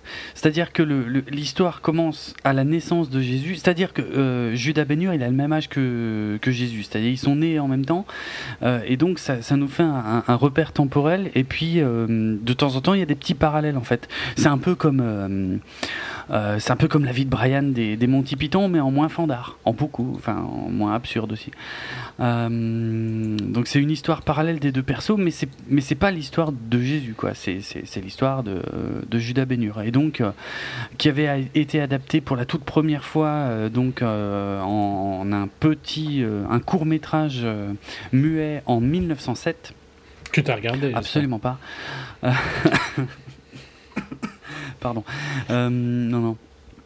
C'est vrai que j'aurais pu. euh, ouais, j'ai même pas cherché. C'est vrai qu'il doit être trouvable super facilement si ça se trouve, mais euh, ça me ça me vend pas franchement du rêve. Euh, et qui a été. En plus, c'était une adaptation non officielle. Ils avaient pas du tout les droits. Il y a eu des procès. Enfin, c'était un truc de dingue. Je pense que à cette époque-là, droits. Ah non, non, mais. Eh, plus euh, anecdotique. non, Oui, non, il y a des procès, Ouais, ouais, mais je veux dire, euh, tu faisais le film et puis après tu gérais les morts, les problèmes. Oui, quoi. oui, ouais, en 1907, euh, c'est clair. Peut-être ils se posaient pas encore trop les questions, quoi. Mais euh, ouais, pourtant, ouais, ça, ça a bien bardé avec les procès et tout. Et puis il y a eu donc une. C'est un des premiers films d'un acteur qui est assez connu Ah bon après. hein. William S. Hart, mais euh, un acteur de l'époque euh, muette, hein. Ok. mais qui a eu pas mal de films. Enfin, c'était un- une movie star, quoi. D'accord. Dans, dans sa... dans les années 20. D'accord. Et euh, l'histoire a été adaptée une seconde fois au cinéma, mais cette fois donc avec les droits en 1925 euh, pour euh, le, le film muet avec le plus gros budget de tous les temps à l'époque. Que j'ai vu. hein. Ouais. Mhm. Et c'est Dans un cours de cinéma. d'accord. Bon, c'est un peu chiant, hein, mais comme tous les films muets de. Les films muets à l'époque, ils étaient quand même souvent joués avec un accompagnement musical. oui. Mm. Et euh, sans ça, c'est un peu chiant hein, de regarder Ah, un film oui. pendant deux heures où il n'y a rien. Oui, c'est vrai. Oui, c'est vrai. Donc, ouais, euh, j'ai j'ai beaucoup de mal avec la majorité des films muets, hein, parce que c'est Mhm. pas une période du cinéma que je suis méga fan. Surtout qu'ils étaient souvent longs, quoi, en plus, Mhm. euh, les films. à Il dure l'époque. 2h20. hein. Euh, Ouais, ouais. Et, bah, on en reparlera quand on parlera de. Birth of Nation, des trucs Ouais, comme ça. ouais, ouais. Mais. Voilà, je suis pas super fan de cette époque-là du cinéma, mais après, voilà. Il y a des trucs intéressants, tu vois. Si tu l'étudies, il y a des trucs intéressants. Mhm. C'était un gros film. euh, Ça reste un film important dans l'histoire du cinéma. hein, C'est. C'est euh, c'est pas, un- c'est pas un truc anecdotique. Quoi. ok. Ok. Même si la majorité des gens vont se rappeler le film. Ouais, c'est ça. C'est euh, après, c'est l'adaptation de 1959 euh, réalisée par William Wyler. Euh, c'est le blockbuster euh, du, du milieu du XXe siècle. C'est euh, c'est des chiffres de malade. C'est une encore une fois le plus gros budget à, à l'époque de la sortie du film. Un succès colossal. Euh, 11 Oscars, ce qui n'était, je crois, du jamais, Jamais vu. Hein, arrivé. ouais, ouais, c'était du jamais vu. Mhm. Euh, Et ça a mis très très très longtemps avant d'être euh, battu, parce que je pense que c'est Titanic Je crois qui l'a battu. ouais, oui, ça doit être ça, ouais. J'ai, j'ai un doute, je sais plus. Bon, bref, ouais. J'a- J'avais autre chose en tête, mais je, ouais, non, je dois me tromper. Euh, avec évidemment Charlton Heston euh, dans le rôle de Judas euh, euh, un film de dingue qui dure 3 heures. putain, je sais même plus. Ah bah il l'a pas, il l'a pas battu, mais enfin il y a trois films qui ont 11 Oscars quoi. Ok. Hmm. Mais donc ça a mis quand même du temps avant Oui. de réarriver, oui, oui. parce que c'était bien ton Titanic. Ok. Mais le troisième c'est euh, Return of the King. Voilà, euh, en fait, moi, c'est celui-là que j'ai failli dire et j'avais peur de dire une grosse connerie. Je me suis dit non, mais en fait, mais non, le Seigneur des Anneaux, c'est pas possible. Ouais, donc si, en fait. Hein. Bon c'était une récompense pour les trois. hein. Enfin moi je considère pas ça comme pour un film. Mhm. Ouais, ouais, ouais. Donc, Ok, voilà. bon, bah ça me rassure. Je, je, j'avais pas n'importe quoi en tête. Euh, la course de char, totalement mythique. euh, donc, euh, ouais, c'est un foutoir qui dure quoi 3 heures, je sais plus, 3h20, 3h40. Enfin, c'est ultra long. Je, me le suis recogné avant de, avant de voir le nouveau. Et ben, pour être franc, ça passe super bien. Franchement, je suis ultra fan. C'est génial, quoi. C'est épique à mort. Le, le, le charisme des persos, il est juste hallucinant. La, la course de char, elle, elle reste. Il y a du rythme hein, Oh, dans le pff, film, c'est dingue, ouais, ouais. malgré que c'est long. Oui, ouais, ah, c'est Puis j'ai- j'aime. Enfin, par contre, là, c'est une période de cinéma que j'apprécie beaucoup plus Mhm. parce que. euh, un peu, je vais dire, le Technicolor, quoi, tu vois. Oui. Euh, je, je pense pas qu'il a été filmé, lui, en Technicolor, mais ce côté euh, Oz, un peu, tu vois, où vraiment tout est ultra saturé. Ouais, ouais, ouais, ouais. Ça pop euh, à l'écran, Mhm, quoi. mhm. Euh, surtout dans notre période où tout est gris et terne. Mhm. Euh, ça fait du bien de voir des films comme ça. Ouais. Puis Charlton Heston est excellent. Extraordinaire. Extraordinaire. La course de char, moi je l'avais pas revue depuis que j'étais môme. Et euh, c'est vrai que depuis des années, souvent je me reposais la question, je me disais, mais putain, mais qu'est-ce qu'il y a de si ouf avec cette connerie de course de char? Et ben, à revoir aujourd'hui, euh, en super bonne qualité. En plus, il est sur euh, Netflix, donc euh, je crois que je l'ai vu sur Netflix. Donc ouais, en qualité tip top et tout, restauré machin. Putain, mais la course de char, elle est incroyable. C'est un truc de Mhm. dingue. C'est tu, tu, tu, tu vibres, tu, enfin c'est. Je, je, D'ailleurs, j'avais jamais réalisé à quel point c'était une influence majeure de, la course de Podresseur de, Star Wars épisode 1. hein. Il y a les mêmes, euh, il y a parfois il y a les mêmes plans, il y a, les mêmes actions. euh, C'est euh, c'est dingue, c'est génial quoi. Ça, ouais, non, c'est du grand spectacle. Bon, moi je garde une préférence pour les 10 commandements parce que je trouve que les 10 commandements ça chie beaucoup plus au niveau des effets spéciaux, tu vois, ça t'en met vraiment plein la tronche. Mais là, c'est quand même classe quoi. Euh, et puis, et puis je, dois, être franc sur un truc, un truc que je trouve vraiment, vraiment bien dans le baignure de 59, c'est les caméos de Jésus. Je les trouve extraordinaires. Non, mais ils sont super bien faits, quoi. Euh, parce que c'est surtout le premier, je crois que c'est c'est l'un des meilleurs caméos de toute l'histoire du cinéma, tu vois. Et pourtant, pourtant Jésus, enfin, je contre-fou de Jésus, tu vois. Mais, mais, mais la façon dont c'est, dont c'est fait, la scène, putain, elle est, elle est tellement géniale. C'est, euh, on voit jamais son visage. Il y a personne qui dit son nom. Je sais même pas s'il parle. Je crois qu'il parle pas. Et pourtant, tu sais que c'est lui. C'est génial. C'est en termes de technique, tu vois. Moi, moi, je vois ça vraiment de l'aspect technique, c'est-à-dire, t'as as un personnage, c'est quand il donne la flotte à Bénur. hein. Euh, c'est, euh, tu sais qui c'est, et pourtant, euh, Le film n'a pas besoin de, le, Voilà, le- de faire de le film l'expo. n'a pas besoin de, de- ouais, ouais, ouais, exact, c'est exactement ça. Il y a aucune expo. Et tu sais que c'est lui, putain, mais je trouve ça extraordinaire, quoi. Après, on le revoit, on le revoit plus tard dans le film, et là, là, là, c'est clair. Bon, là, euh, quand il se promène avec la croix sur le dos, euh, oui, bon, c'est difficile de de pas savoir qui c'est. Mais euh, mais on ne voit quand même jamais son visage et, euh, et, euh, et je- bon, on l'entend peut-être un tout petit peu, mais bref. Ah, moi, je trouve que c'est super bien géré, quoi. Et alors, du coup, le projet de faire un nouveau Bénur, encore une fois produit par la MGM, comme les deux précédents d'ailleurs. Euh, super bizarre. Et tu l'as peut-être dit, mais enfin, ajusté pour l'inflation, un des plus gros succès de tous les temps. hein. Ouais, non, c'est vrai, je l'ai pas dit. euh, Dans les niveaux de Star Wars. D'accord. Ouais, donc euh, succès euh, populaire colossal de l'époque, et puis bon, bah, c'est resté de toute façon une référence. hein. Euh, donc la MGM avait envie de refaire un, un Bénur.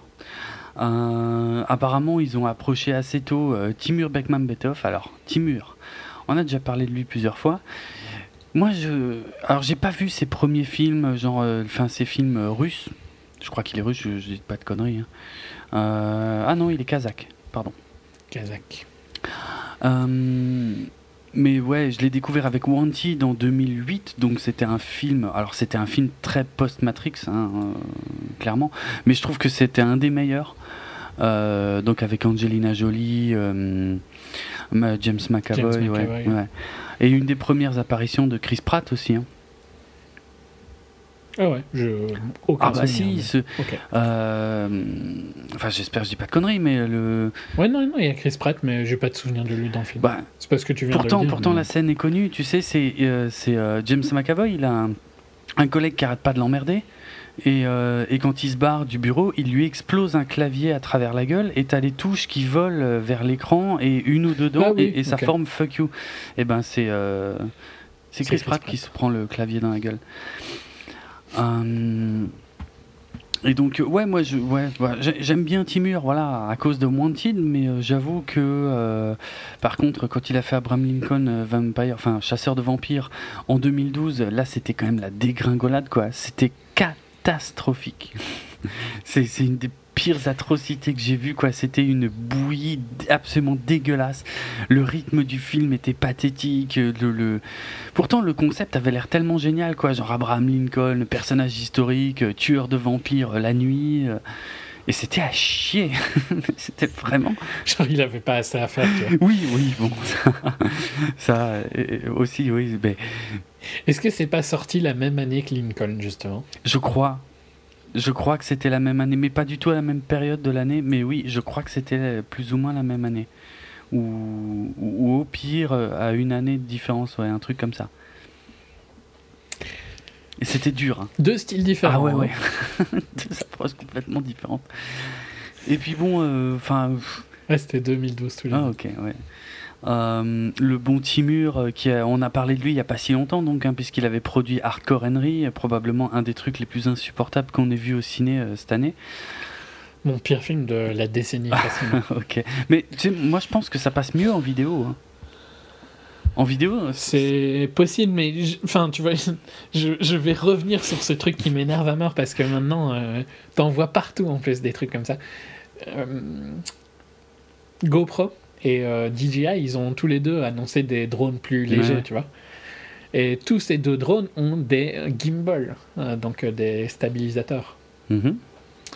Et ça, celui de, de GoPro, il sort du drone, tu vois. Et DJI, ils vendent aussi un truc, euh, une caméra qui est sur un stabilisateur. L'avantage de ces machins-là, c'est que tu sautes dans tous les sens, ça reste Ouais. stable. Je ne pardonnerai jamais ça à ce truc-là, tu vois, parce que c'est la base, quoi. Ils auraient pu mettre un putain de stabilisateur, le truc aurait été dix fois moins vomitif. Ouais, c'est vrai. Et euh, je, je parle même pas d'histoire pathétique d'Hardcore Henry, hein, parce que ça, on s'en doutait bien Mhm. tous, mais juste ça, tu vois, que visuellement ce soit potable. Et je pense que oui, ça doit passer beaucoup mieux à la. TV, parce que quand t'as mal à la tête, ben, tu tournes euh, et tu regardes plus Bah, la TV, ça. donc euh, ça va Mhm. quoi. Au ciné, t'es obligé, donc c'est. dur. C'était c'était assez difficile. J'ai- je, je râle toujours d'avoir euh, été voir ce film, hein, franchement, hein, ça me lourde. j'ai pas autant détesté un film cette année. Pourtant, il y en a pas mal que j'ai pas aimé. Oui, c'est c'est vrai. Alors, euh, alors, on a proposé donc le job euh, à Timur et puis euh, Timur il a dit ah non. Ah non, non, c'est un classique, moi j'y touche pas et tout machin. Et puis bon, je sais pas, ils ont dû le faire un, un chèque un petit peu plus gros. Et puis il a dit ah bon, ah, ok, ça marche, pas de problème. Et puis bon, bah, venant de Timur, euh, donc euh, qui fait euh, euh, qui fait du, du post-Matrix, euh, qui fait du, du chasseur de vampires historique et tout, avec euh, tellement de CGI. Déjà, pourquoi on lui a proposé ça, quoi, tu vois? La MGM, ils se sont pas Ouais, dit, what c'est the un fuck, putain quoi. de mystère. Mais ouais, je, je vois, je comprends Enfin, tu- il- il- il- à partir du moment où tu proposes ça à ce mec-là, tu sais que tu vas faire une daube. pas. Euh, Je- Oui. Ben, parce qu'au mieux, il sortira un film potable, mais clairement pas un film, un grand film. Quoi. oui, ça, ça, ça c'est bien vrai, oui. Mais aujourd'hui, il y a qui encore comme bon réal capable de porter un projet de ce genre? Il y en a pas. Non, mais euh, pour faire cliché, tu vois, je te dirais, euh, si tu voulais en faire un truc intéressant, tu le proposais peut-être à Nolan ou un truc Oui, comme ça. bien quoi. sûr. Mais pas à Thierry. Non, mais on est d'accord. Mais pas. du coup, du coup, moi, je, oh, fran- franchement, à l'annonce du projet, moi, je m'étais dit, oh putain, mais en fait, ça va être, bon, ça va être n'importe quoi. Mais si ça se trouve, ça va être un truc complètement taré, euh, qui, enfin, ça risque d'être une grosse merde. Ah non, moi, je- moi dès le début, je l'ai classé euh, comme Abraham ou bien comme les autres trucs. euh, Mais oui, mais, mais moi, je m'attendais à un truc comme Abraham, c'est-à-dire un un espèce de wannabe blockbuster, mais bourré de CGI et de mauvais goût, mais qui en fait. euh, Ouais, comme Clash of the Titans, des Voilà, trucs voilà, c'est ça. Pour moi, tous ces films-là, ils vont dans le même groupe. hein. Mais, le, mais en fait, c'est pas du tout le cas. Et c'est ça qui, est vachement surprenant. Parce que Timur, il s'est dit, mais ouais, mais les gens vont quand même me comparer avec euh, le chef-d'œuvre de, de 59, qui était vachement grandiloquent et tout machin. Donc il s'est dit, moi, ce que je vais faire, je vais faire un truc beaucoup plus euh, terre à terre, en fait. Je vais pas essayer d'en mettre plein la vue, euh, machin. Je vais faire quelque chose de, de simple. Comme ça, on pourra pas forcément comparer. Et mais du coup, là, c'est encore pire. Parce que- où Timur Bekmambetov, il, il sait faire des films terre à terre, euh, simples, euh, du type historique et tout machin. Et euh, enfin, c'est une catastrophe cette décision. parce que, et ça se voit dans le film, c'est chiant à crever. Il y a, y a rien, il se passe rien. C'est d'un. C'est d'un formalisme. euh, euh, Puis c'est ultra euh, chrétien, quoi. et ouais, alors. Je vais, bon, oui, un, un poil plus. Enfin, la place de Jésus dans l'histoire, en fait, euh, elle est très très mal gérée ici, en fait. C'est n'importe quoi, c'est vrai. C'est euh, genre. euh, c'est le mec qui s'incruste en fait. C'est-à-dire que là où en 59 Wyler en profitait pour faire de très beaux plans issus de la Bible et tout machin, après on aime ou on n'aime pas, mais au moins il y a des, des jolies images quoi. Là, ça a rien à voir. Là, euh, je sais pas, ils sont en train de discuter dans la rue, et puis d'un coup, il y a un mec qui se pointe et qui commence à se mêler de la conversation et qui commence à donner des leçons euh, de vie et tout, et puis c'est Jésus. Et- Non, mais en plus, euh, que à l'époque, tu vois, ça, ça serait peut-être encore passé. Mais là, maintenant, on est dans une société qui est anti-religion. Enfin, tous les deux, on est plutôt anti-religion. On est contre. euh, Même si je dois parler de ton passé ou... Ah. Ça suffit que ça.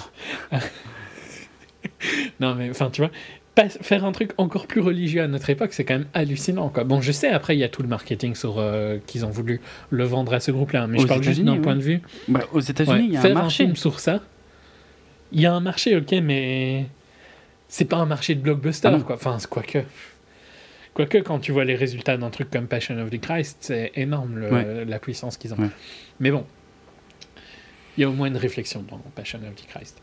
Euh, ici, je comprends pas. Enfin, pourquoi tu vois, tu fais un film comme ça, quoi, avec autant d'aspects chrétiens euh, en, en 2016 Si Ouais. ce n'est que tu as voulu essayer de choper un truc parce que c'était le seul truc que tu pouvais choper, tu vois, le seul public que tu pouvais choper. Hmm. Mais alors repose-toi une question sur pourquoi tu peux choper que ce public-là. C'est que ton film, il est pourri à la base, quoi. Ouais. Oui, oui, c'est vrai aussi. Mais il n'y a aucune ambition dans ce truc, hein. c'est, c'est, c'est catastrophique. Euh, Jack Houston euh, dans le rôle de Ben Hur, je sais même pas d'où il sort ce mec-là, mais franchement, euh, c'est zéro charisme. Le, c'est, apparemment, il est dans Boardwalk Empire. Ok, bon, je- Ouais, je suis pas très jamais regardé. Mais euh, c'est, c'est, c'est le, le, le néant total du charisme, quoi. Euh, Toby Kebbell, donc, euh, qui était déjà le méchant des, des 4 Fantastiques, euh, la dernière version en date, euh, qui ici joue un Messala, mais alors, ça c'est le plus gros ratage du film. Quand tu regardes le film de 59, Messala c'est une pourriture absolue, t'as envie qu'il crève, mais vraiment quoi, je veux dire, c'est pour ça que tu tiens pendant 3 heures et quelques en fait. T'as vraiment envie qu'il claque, c'est cet enculé quoi. Mais là, l'interprétation de Toby Kebbell, bah, c'est pareil, c'est un, un flanc dans une armée romaine, c'est rien, il n'y a pas de charisme. Euh, et, puis, et puis surtout, ils ont un peu réécrit le personnage, c'est encore pire. C'est-à-dire que le mec, selon les scènes, des fois, effectivement, c'est un, salaud, il est méchant. Euh, et, dans d'autres scènes, oui, mais en fait, il a fait que obéir euh, à, ses supérieurs hiérarchiques. Mais ça détruit complètement le personnage. Et ça détruit, du coup, tout l'intérêt du film, qui est une histoire de vengeance. Euh, entre, entre deux frères, enfin. Euh, qui ne sont pas vraiment frères, mais en fait, qui, voilà, Ouais, quoi. enfin, bon, ça reste comme ça que c'est C'est ça. Et puis, euh, puis alors, t'as Morgan Freeman qui débarque là au milieu avec ses grosses dreadlocks. euh, euh, et, puis, euh, et puis, comme dit Jésus, qui s'incruste dans les scènes. tu te demandes ce qu'il fout là. Je veux dire, euh, c'est c'est Rodrigo Santoro qui le joue. Alors, euh, visuellement, euh, il- bon, ça va, quoi. Il, il a, il a une bonne tête, il claque bien même.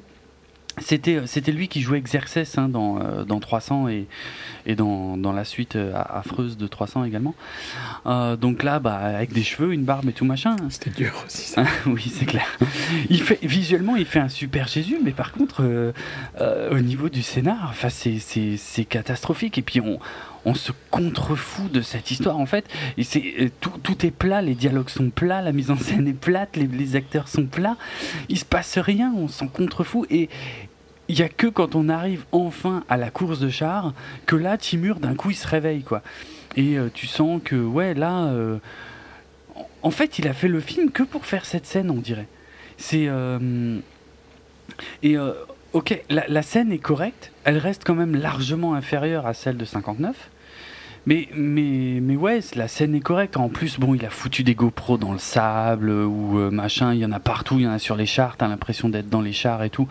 Bon, Il a un deal ou quoi hein, Parce que c'est bon, quoi. Il arrête. C'est pas comme si c'était un- une bonne caméra de cinéma, quoi, tu vois, une Mhm. GoPro. Mm. C'est quoi le délire, quoi? Bah, c'est c'est facile de la foutre. Elle est toute petite. Tu l'attaches quelque part. puis- C'est cheap, Ouais, quoi. bah, je sais, je sais que c'est cheap, mais euh, c'est cheap. euh, ouais. Problème, c'est qu'aujourd'hui, comme tu traites tout en numérique derrière, il te colle quelques filtres dessus, puis ça se voit pas trop. Enfin, ça, ouais. Mais c'est dégueulasse, on est d'accord. hein.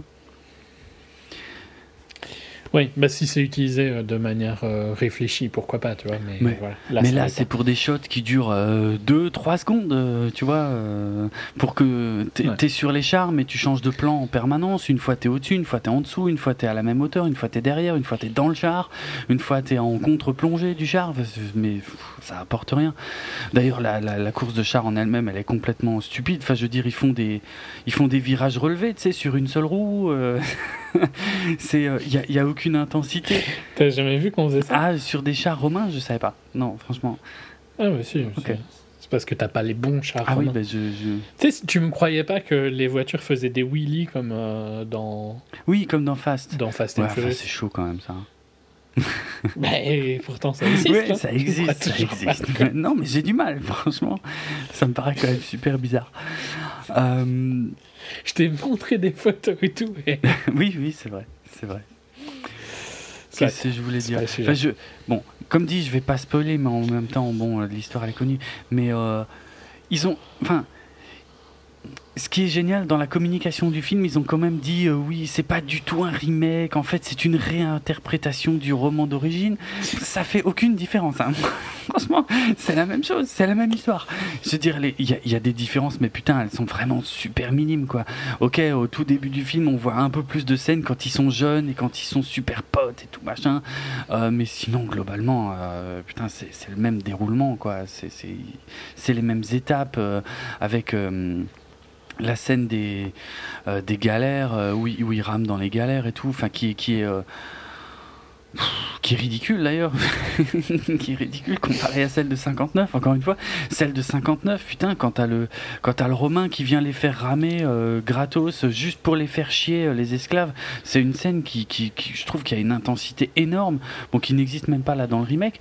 Et dans le remake, de toute façon, c'est plein de CGI partout, euh, et puis d'un coup, il prend le lead, t'as Judas qui prend le lead des, des rameurs, tu sais même pas pourquoi, en fait, ça n'a aucun sens, et puis de toute façon, ça change rien à ce qui se passe après.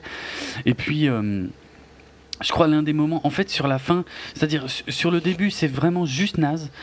Et plus on arrive à la fin, et plus ça devient Pire nanardesque. Mais, mais ça devient épique, mais dans le, dans le nanar, quoi. C'est-à-dire, il y a, il y a un moment dans la, dans la. Déjà, ils ont réussi à rendre la course de char euh, chiante, dans le sens où, ok, la mise en scène se réveille un peu, mais par contre, en fait, le plan de Bénur, si tu veux, pour la, pour la course de char, contrairement au film de 59, où ils sont tout le temps côte à côte et tout machin, c'est vraiment à, cou- à couteau tiré. Là, non, son plan, c'est de rester derrière le plus longtemps possible dans la course, si tu veux. Donc en fait, on s'en fout, il est super loin derrière. Et, puis en fait, tu passes euh, les trois quarts de la scène à juste voir les autres se faire défoncer, quoi. Ça n'a aucun intérêt, il n'y a, pas de- a pas de tension, si tu veux. Et puis il y a une scène Mhm. qui est super épique, en fait. Il y a un passage vraiment de la... J'aurais pu faire un troll qui n'a rien à voir, mais j'ai résisté. Oh non. hein. Ça- Non, non, mais ça n'a. Non, parce que tu, tu, tu n'aurais jamais deviné mon troll. Sérieux? Ça n'a rien à voir Ah. avec euh, le ciné. Ah bon, ah, d'accord. Mais c'est de la, c'est de la, c'est de la technique française à la Alain Prost. hein. Tu, Ah, tu ça? t'attends que- Mais pourquoi pas? Mais euh, ok, mais en termes de stratégie, c'est sûrement très très intéressant. Mais mais par contre, à mettre en scène, c'est pas pas génial, top. ouais. On va attendre que les autres. euh, on va pas essayer d'être Bah, premier. vois, on va attendre. C'est complètement con. C'est réfléchi. Ouais. quoi. Et alors, il y a une scène, enfin, il y a un passage où, euh, où il tombe du char. hein, enfin, il tombe. Il est, il, est en, il est en difficulté, on va dire. Il est, il est aussi un petit peu en dehors du char, tu vois. C'est dans le trailer, hein, c'est dans le trailer? Ah bah, ça, ça m'arrange. je pense. ouais. Parce que je- la scène me dit quelque chose. Et si tu veux, il faut qu'il trouve la force en lui, il faut qu'il trouve l'énergie de remonter sur le char. Et là, mais Et là, il pense à Jésus. Mais, mais exactement. C'est-à-dire que tu as des, petits flashbacks en fait à ce moment-là et tu vas revoir quelques scènes du film qui n'ont rien à voir. hein. C'est-à-dire on, on, revoit par exemple quand il rame, quand il faisait ramer les mecs dans la galère et tout euh, romaine.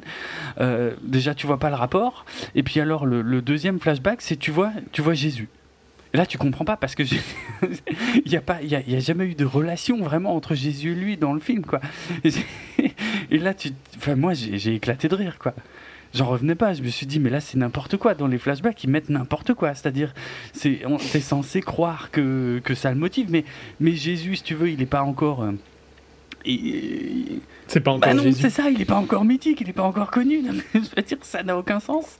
Et puis, et puis, de toute façon, en voyant le film, ils, ils se sont à peine croisés. Donc, je veux dire, pourquoi Pourquoi il aurait une vision de Jésus au moment où il tombe du char? Enfin, c'est- et, euh, et- ouais, ça devient, ça devient extraordinaire, quoi. Après, je vais pas raconter le reste de la fin du film, mais, euh, mais le l'happy end, la fin, en fait, ils ont changé la fin par rapport à. Alors, je sais pas si, si le film de 59 était plus réaliste par rapport au bouquin, et- ou si c'est le contraire, je sais pas. Mais euh, en tout cas, c'est pas la même, tout à fait la même fin qu'en 59, mais la fin de cette nouvelle version de Bénur, elle est épique. J'ai presque envie de vous conseiller de voir le film juste pour voir cette fin. Non, Je te- non, non, moi je laisse pas ça. Les- Je ne, je ne suis pas d'accord avec le fait que tu conseilles ce film. Écoute, les, les deux, trois dernières minutes de, de Bénur, du nouveau Bénur, là, me hantent, en fait. Tellement c'est con, tellement c'est incroyable. Et je, le reste, tout le reste n'a aucun intérêt, on est bien d'accord. Mais je veux dire, faire un happy end. Et en plus, il y a la façon de le faire, quoi. Mais, je- oh putain, ce happy end, je m'en remettrai jamais. hein. Il, est, il est incroyable, il est extraordinaire. C'est. euh, c'est euh, c'est vraiment pour faire un happy end comme ça à la fin de ce film, c'est t'as vraiment rien compris à ce qui fait l'essence du truc, quoi. C'est sublime, c'est sublime. J'en revenais pas. C'est vraiment euh, un choc, quoi. C'est-à-dire après avoir pioncé pendant je sais plus combien de temps dure cette connerie, mais euh, deux heures et quelques quand même. hein, Trop crois, longtemps. ouais.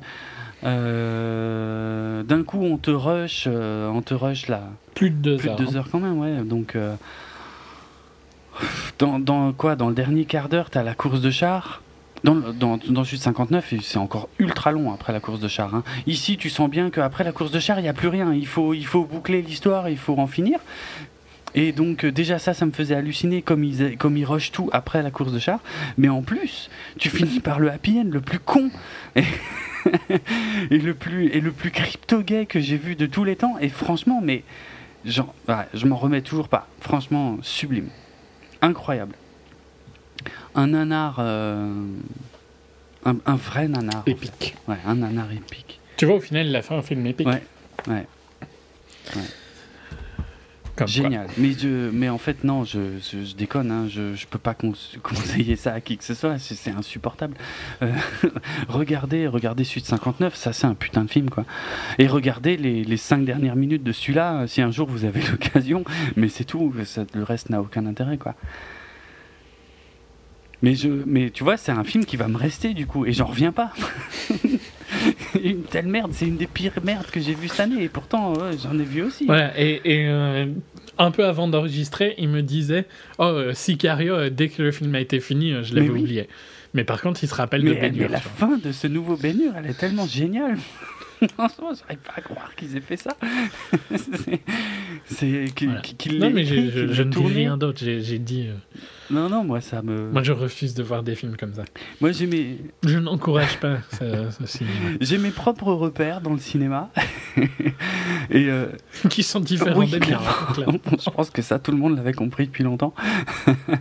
mais euh, la fin du remake de Bénur en est, en est, en est une. ouais. Un- enfin, en est un, un nouveau repère dans l'histoire du cinéma pour moi. Ouais. J'en reviens toujours pas. Franchement, c'est trop, c'est trop bien, quoi. Et donc, euh, donc ils ont, cette merde a coûté 100 millions de dollars et ils n'ont pas réussi à rentrer dans leurs frais. On en parlait déjà euh, il y a une ou deux émissions, hein. Ah oui, c'est vrai. mais euh, voilà, toujours pas. hein. Ils ont même pas atteint les 90 millions. Non, mais ils le feront jamais. En plus, ils ont quand même claqué un petit peu en marketing, Mhm. parce qu'à force, ils ont essayé de sauver le truc. Bon, ce sera pas un John Carter, mais euh, ça fait quand même Ouais. mal, quoi. Ouais, ouais. Mais c'est c'est C'est mérité, hein, de totalement façon. mérité. Ah oui, c'était tellement pourri. Donc, euh, bien fait, Ah quoi, ouais, tu vois. ouais. Mais euh, MGM, euh, wake up, quoi. Mais MGM, ils ont plus rien. hein. Ils ont à, Ben, à part non. James Bond. Depuis longtemps, quoi. Ah ouais, ouais. Je sais pas. Oui, à part Mm. James Bond. Je sais pas. En tout cas, ouais, baignure. quoi. Voyez Suite 59. Oui, non, mais ça, je suis tout à fait Putain de film, quoi. Euh, parce que même si tu regardes euh, ce qu'ils ont sorti cette année, euh, il y a aussi Magnificent Seven, tu vois. Mm. Bon, qui est, c'est pas baignure, hein, mais. Ouais. Voilà, quoi. C'est pas, c'est pas Qui est inférieur euh, quand même à l'original, ouais. ouais, ouais. Et euh, enfin, ils ils ont pas des masses d'autres trucs, hein, donc euh, voilà, c'est pas, c'est pas Mm, top. mm. Pour un, un- un studio, c'est peut-être aussi ça, vu que j'ai étudié l'histoire du ciné, ça reste un studio super important Bien sûr. MGM. Donc c'est, c'est ça qui est triste. quoi. Mm. Moi, j'étais moi, j'étais pas triste à la fin du film. hein. J'étais mort de rire. je, je- je le reconnais au moins ça. Euh, bah, c'est bien. Euh, c'est, toujours ça, bien on va sûr. dire. Il faut prendre euh, tout ce qu'on peut. faut prendre ce qu'on peut dans des cas Mm. comme ça. Alors, euh, je vais parler de Waterboys, qui à mon avis n'a pas de date de sortie Non, en France. non, j'ai cherché, j'en ai pas trouvé. Voilà, ok.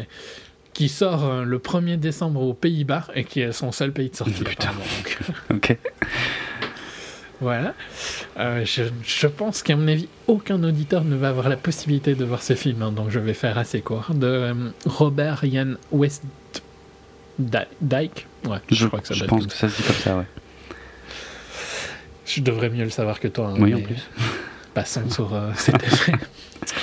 Euh, donc, euh, avec des acteurs que on ne connaît pas Leopold White, Tim Linde, Hélène Belvin et euh, Julie McClellan. Elle, c'est par contre une, une actrice anglaise, donc elle a quand même fait peut-être deux, trois trucs. Enfin, peut-être qu'on la verra plus tard parce que je l'ai trouvé vraiment super sympa. Mais sinon, c'est un film donc néerlandais qui suit un auteur de, de romans, mais pas super connu, quoi, tu vois. Il a publié, mais. Et il vit de ça, mais pas, c'est pas une star, quoi. Euh, dans un voyage euh, avec son fils en Écosse, euh, parce qu'il va être publié en, en écossais, et euh, ils disent la langue en scot ou quoi. Je, je- enfin, une langue bizarre que les Écossais Mhm. parlent, quoi. Ça va. Bonjour le côté raciste. Euh, et donc c'est, bon, ils sont pas très proches euh, entre euh, lui et son fils, donc.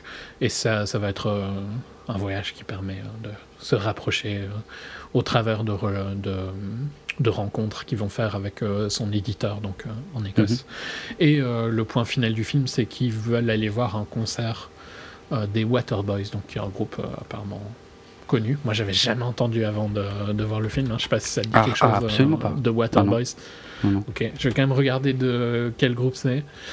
C'est un, un groupe de rock. euh, Mais anglais. c'est un vrai groupe De- Ouais, non, c'est Ah un bon vrai groupe. Et ils vont, ils veulent, enfin, le le point final du film, c'est un concert euh, de des Waterboys, donc Hum, groupe de Mike Scott. Hmm. Et franchement, ça a pas l'air d'être mauvais hein, comme groupe de, de, de rock pour le coup. Mais je j'avais jamais entendu, ça doit vraiment être euh, que US quoi. Mais bon, apparemment ça a influencé euh, des trucs comme U2 et tout, donc c'est pas, pas tout Ok. non plus quoi. Euh, et donc pour revenir au film, euh, bah, c'est assez sympa. Et pourtant, souvent les films néerlandais, euh, c'est pas top. c'est pour en voir quelques-uns de temps en temps, je préfère les films belges, flamands, et c'est pas une question d'être chauvin ou quoi, hein, Mhm. j'en ai rien à foutre, hein, je suis pas du tout chauvin de base. Euh, que les films néerlandais. Je sais pas pourquoi ils ont, pff, ils ont un ciné. Ils ont toute une partie de ciné que je comparerais au ciné français, c'est-à-dire les comédies débiles, euh, racistes, clichés, tu Ouais. vois. Donc euh, ça, c'est vraiment médiocre. Et puis ils ont des, des trucs un peu, plus- un, un peu plus dans ce style-ci, qui est une comédie dramatique, on va dire, euh, mais qui sont souvent vraiment mal interprétés et tout ça. Et ici, j'ai été agréablement surpris. Euh, parce que c'était rythmé, il y avait une super bonne euh, relation entre, entre eux deux et entre les persos qu'ils rencontrent euh, au cours du film.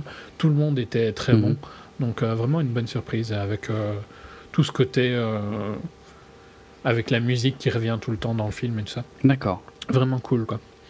Et en plus, sa défense, c'est le quatrième film d'une série de cinq que j'ai vu sur la même journée.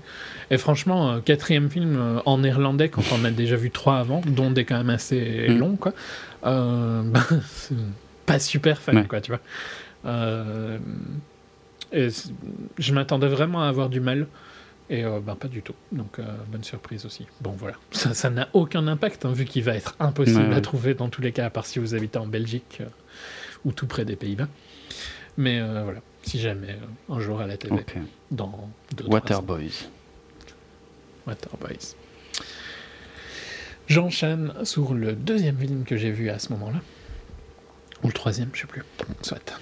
Euh, The Light Between Oceans de Direction France, que j'aime beaucoup, qui a réalisé Blue Valentine en 2010 et The Place Beyond the Pines, qui était un de mes films préférés de 2012 en 2012. Donc, donc pour replacer Place Beyond the Pines, c'était avec Ryan Gosling, Eva Mendes, Ray Liotta, Ben Mendelsohn.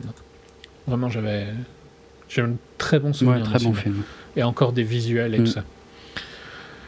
Euh, et en plus, je pense que c'est, il est arrivé un peu une période où, le... enfin, il me semble que 2012 c'était un peu pourri comme année aussi. Oh, euh, ça va, il me semble. Mais il me semble que quand je l'ai vu, ça faisait longtemps que j'avais pas vu un film qui m'avait plu. Mais je pense par contre que assez proche, il y a eu des trucs comme Prisoners aussi en 2012. Euh, Donc euh, peut-être que je, me je trompe, sais plus. Ouais, tout ça est assez proche, mais l'année précise, euh, honnêtement, je sais plus. Euh, donc euh, The Light Between Oceans avec euh, Michael Fassbender et Alicia Vikander dans les rôles principaux, mais également Rachel Weisz, Brian Brown, Jack Thompson. Alors, c'est un film qui est sorti sous le titre français Une vie entre deux océans le 5 octobre en France.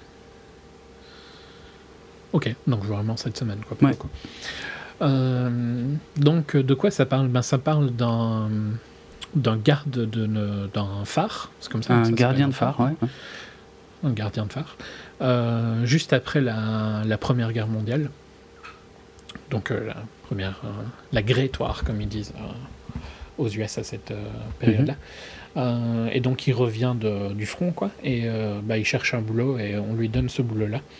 Donc, qui est euh, un phare qui est juste au croisement de- des océans, quoi. C'est pour ça que ça s'appelle comme ça. qui s'appelle Janus. Donc je pense que c'est un vrai endroit, hein, mais Mhm. c'est, enfin, c'est, c'est sur la côte western australien. Soit. Ok. Je connais pas l'endroit, mais je pense que ça avait l'air vrai, tu vois, mais peut-être que c'est inventé pour le film, mais bon, soit. Et donc, euh, ben, au début, il est, il est tout seul dans son phare. Et puis, euh, il va faire la rencontre quand il revient en ville, tu vois. Il va, euh, il va créer une relation donc, avec le perso de Alicia Vikander, euh, qui s'appelle Isabelle. Et euh, ben, bon, c'est, c'est les années 1920, donc euh, c'est une relation qui, euh, qui monte graduellement, tu vois. Je te laisse. comment- Je te laisse te démerder. je, je m'embourbe, c'est pas du tout positif. Parce que ça a l'air chiant. Disons que Ça a l'air chiant comme la pluie, mais, ton mais truc. le pire, c'est que ça l'est pas du tout et je vais pas arriver à le vendre comme c'est pas chiant, tu vois. Et ça me fait chier parce que je me suis pas du tout ennuyé. Mais bon, globalement, euh, il il y a une relation qui commence et puis ils se marient pour pouvoir vivre ensemble sur le phare parce que tu n'as pas le droit de- d'amener quelqu'un qui n'est pas ta femme Wow. sur le phare. Et euh, ben, ils essayent. euh, donc j'avance un peu dans le plot, mais je vais pas super loin. hein. Tout ce que je vais raconter, ça se passe euh, dans les premières 30 minutes, je veux dire. Mais c'est un film qui dure plus de 2 heures, euh, plus de 2h10, je crois presque 2h30. Et hum, si je parle pas de ça, je vais pas pouvoir vendre de quoi parle le film parce que c'est le sujet principal. Et donc après avoir, après s'être mariés, ils essayent d'avoir un enfant. Et euh, ben elle n'arrive pas à en avoir. Et donc euh, après le deuxième, euh, la deuxième fausse couche, par hasard il y a un bateau qui s'échoue où il y a un homme qui est mort et un bébé. Et plutôt que de report, enfin de de dire qu'il y a eu un bébé, Mhm. tu vois, qui a envie, hein, le bébé, euh, bah, il décide de l'adopter, quoi. Putain. Bah, Excuse-moi. oui, si non, ça, Enfin, non, ça ça, te me choque choque pas du tout. C'est juste que ça- c'est monstrueux ce que tu es en train de me raconter. Je crois que je préférerais revoir Bénure plutôt que de voir ça, en fait. Ça me. Ça me prend pas du rêve du tout, quoi. Bon, je finis vite le. Désolé. euh. Et donc, euh, ben, moi, non, mais je trouve que l'idée est ok, tu vois, d'adopter le, le bébé plutôt que de, de le donner au système, quoi. Mm. Euh, sauf que, ben, évidemment, euh, la mère, elle était pas, elle était toujours en vie, quoi. Euh, et donc, c'est là où ça passe un petit peu plus en thriller entre guillemets, parce que c'est pas un thriller, mais qu'est-ce qui va se Mhm. passer, tu vois. Et donc voilà pour l'histoire. Je vais pas dire, je vais pas aller plus loin. Mais le film est porté par deux performances qui sont irréprochables. Euh, bon, Fassbender, il est quasiment toujours très bon, mais il a été aussi quelquefois Ouais. pas très bon dernièrement. Je sais plus maintenant c'est quoi ce film que je déteste euh, de ouais, Counselor. Counselor de Ridley Scott, je crois. hein. Ouais, ouais. Euh, mais bon, il était pas très bon dans dans X-Men Mm, non plus. ouais. Euh, et ben Alicia, j'adore Alicia quoi. Je pense que j'ai pas j'ai pas encore vu un film avec Alicia que j'ai pas aimé. Et je trouve qu'elle est elle est parfaite. Donc je, vais être complètement je vais complètement passer pour un fanboy hein, là dans ma description d'Alicia mais elle a ce côté je trouve appro- euh, que tu peux l'approcher qu'elle est réelle mais une version parfaite du réel, tu vois. Je sais pas si c'est clair. je, je- pas complètement, mais mais je veux pas. euh, Mais je, je trouve pas que c'est qu'elle a l'air d'une movie Mhm. star. Dans le sens, euh, tu vois, elle a, elle a plus l'air normal, mais normal parfait, quoi. Ok. Ouais, ça va Ouais, ou je crois, ça n'a je aucun crois sens que je vois. ouais. Et, et c'est ce que j'avais déjà dit dans Danish Girl, je trouve qu'elle peut être forte et sensible, Mhm. tu vois. Euh, et qu'elle arrive à jouer les deux. Et que c'est assez rare au final dans une actrice de vraiment de pouvoir être vraiment ingénue presque, euh, tout en étant super forte. Dans Danish Girl, elle a des moments où elle est très sensible et des moments où elle euh, c'est elle qui décide, Mhm. tu vois. C'est elle qui doit faire des décisions importantes et tout ça. Et je trouve que aux deux moments, elle est parfaite et tu la crois. Et ici, c'est un peu pareil, quoi. Elle, elle a un range dans son jeu d'actrice qui est euh, rare pour une actrice. C'est vraiment une de mes actrices favorites euh, en ce moment. Bon, elle tourne à mort, hein, mais. Et, et donc voilà, ben, le film est porté par ces deux performances et c'est, ça fonctionne euh, du début à la fin. J'ai pas vu le temps passer. Alors que je suis d'accord, le plot a l'air vraiment, euh, vraiment Mhm. chiant. Euh, mais non, tu t'avances avec eux, tu tu t'inquiètes, euh, t'es es ému au, au moment où t'es censé l'être. Donc, euh, j'ai rien à lui reprocher parce que, en dehors du fait que c'est probablement pas le film que tu vas aller voir de base, tu vois, et c'est probablement pas un film que j'aurais été voir. J'aime pas du tout les. S'il y a un genre que j'aime pas, c'est les trucs en costume, période et Mhm. tout ça, quoi. Euh, Et ouais, et pourtant, euh, voilà, j'ai- jamais regardé ma montre. euh, c'est passé, passé tout seul. J'ai j'ai pleuré à la fin, donc j'étais vraiment dans le film. Et bravo aux, aux deux, quoi. Franchement, le plot et le poster ne lui fait vraiment pas justice, Ouais. quoi. Parce que c'est- c'est un des pires posters depuis About Time, j'ai l'impression. Où, euh, tu vois, je, je trouve que le poster te donne pas du tout envie d'y aller. About Time, c'était la Mhm. même chose. Et tous les deux, euh, j'aurais vraiment regretté de pas les avoir vus. Ok. Donc, euh, voilà. À voir, je te le conseille presque même. mais Une t'iras vie entre deux océans, franchement, je. C'est au-dessus de mes forces. je, je dis que tu dois aller le voir avec ta copine, prouver que t'as. Euh, non, mais en plus, c'est même pas pour, euh, pour grossir le trait, mais franchement, je, je crois vraiment que c'est au-dessus de mes forces d'aller voir un truc pareil. Je sais pas. Ça va être dur. J'ai j'ai rien à reprocher. C'est euh, la photo est un petit. Il y a des beaux plans Mhm. et tout ça, tu vois, mais c'est très euh, très carte postale par contre. Ouais. Euh, mais voilà, c'est le seul truc que je pourrais dire. Vraiment, l'interprétation euh, et, et même l'histoire, tu vois, euh, fonctionne à, à 100%. Ok. Donc, euh, très bien aimé. Et je suis pas le seul. dans ma salle, ceux à côté de moi qui pensaient aussi que ça allait être assez chiant dans, dans le- la liste des films, ben, tout le monde a, a apprécié. Donc euh, voilà. Faut pas avoir de préjugés, hein. Jérôme. C'est pas Un préjugé en fait. Je sais que c'est de la merde. C'est pas. Je pense que c'est de la merde. Je sais que c'en est. c'est pas. Ok, je vais rien dire. Tu vois, c'est pas techniquement, c'est pas un préjugé. Ouais, non, non. Euh, Ah ouais. Non, mais pas de la. Je sais que beaucoup de choses sont de la merde où t'es pas d'accord. Voilà, tu vois. C'est pareil. Non, Mais j'ai raison, au contraire de le, toi. le- le pire c'est que non, je dis ça. C'est- pas que je pense que c'est de la Mais merde. tu trolls là, je Mais je, bien. je, par contre, je pense que je risque de m'emmerder euh, assez violemment. Hmm. Et ça, euh, ouais, j'ai pas envie. C'est une possibilité, mais vraiment, euh, c'est marrant parce que à la fin, je me suis dit, lui, quand j'en parlerai, je vais jamais arriver à le convaincre. Euh, Gagner. Je m'attendais vraiment pas à apprécier le film, Mhm. tu vois. Je peux pas te dire plus que ça au final. Je trouve que c'est la meilleure, euh, ma meilleure défense et ma, ma- ma meilleure manière de vendre le film. C'est qu'il m'a ému Mhm. alors que je m'y attendais pas du tout. Donc je partais avec un avis négatif et il m'a vraiment changé au fil du film. Non, mais je. Ok, j'irai le voir. Si, si, si, si quelqu'un m'offre le billet euh, pile au moment où je passe devant le cinéma, j'irai le voir. Mhm. le voir, c'est bien. Ok. Euh, Ah ouais. C'est mieux que euh, c'est mieux que d'aller voir Baigneur, hein, je vais dire. Donc, euh, je, je sais pas. Non, si, mais je sais. Bon. Euh, on va passer à euh, Infiltrator ou The Infiltrator en VO.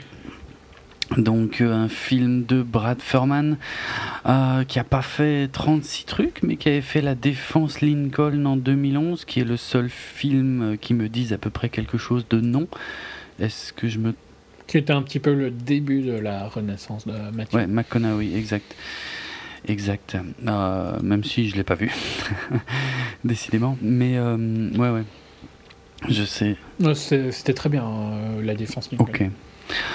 Euh, Mais je dirais que c'est un peu les mêmes défauts que celui-ci. C'est entre le téléfilm et le film de Ah ouais. ciné. Ah, c'est un...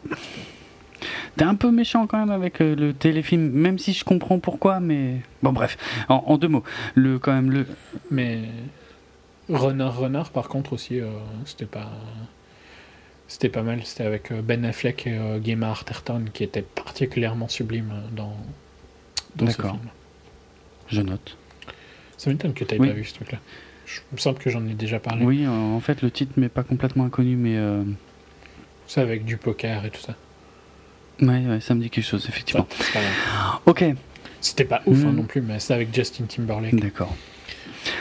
Alors, euh, Infiltrator, en fait, c'est l'histoire euh, de l'agent spécial Robert Mazur, euh, qui a été, euh, bah, qui a joué un rôle clé. Donc, c'est une histoire vraie, hein, euh, qui, a, qui a joué un rôle clé dans. pff, alors là, tu vas le dire mieux que moi parce que je risque de dire des bêtises, en fait. On peut, parce qu'on peut pas dire le démantèlement, quoi, d'une partie du réseau de Pablo Escobar, en tout cas. Ouais, l'organisation du réseau de Pablo, plus. apparemment, il fait partie des premiers, donc dans les années 80, à avoir eu l'idée de, plutôt que de s'intéresser à la drogue et de- et d'essayer de, saisir euh, le cheminement de la drogue, lui, le but c'était d'essayer de choper le cheminement de l'argent, en fait. Et de remonter les filières comme ça. Bah, L'argent remonte, quoi, au contraire de la C'est drogue ça, qui c'est descend. ça.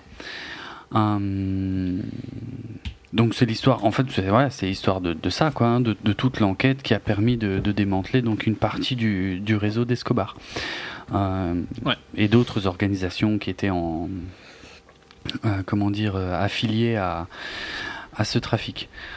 Et euh, dans le rôle principal, donc on a Brian Cranston, euh, qui décidément euh, bah, est quand même régulier au cinéma, même si il n'a pas encore eu, euh, je sais pas, Il a pas eu encore eu le un grand bon rôle, rôle. le bon rôle, ouais, ouais c'est clair. Mais bon, ça. Mais ouais, parce qu'il était quand même dans. Il était dans, dans Trumbo il y a pas Ouais, très longtemps. ouais.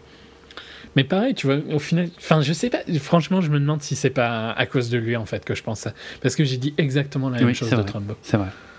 Exact.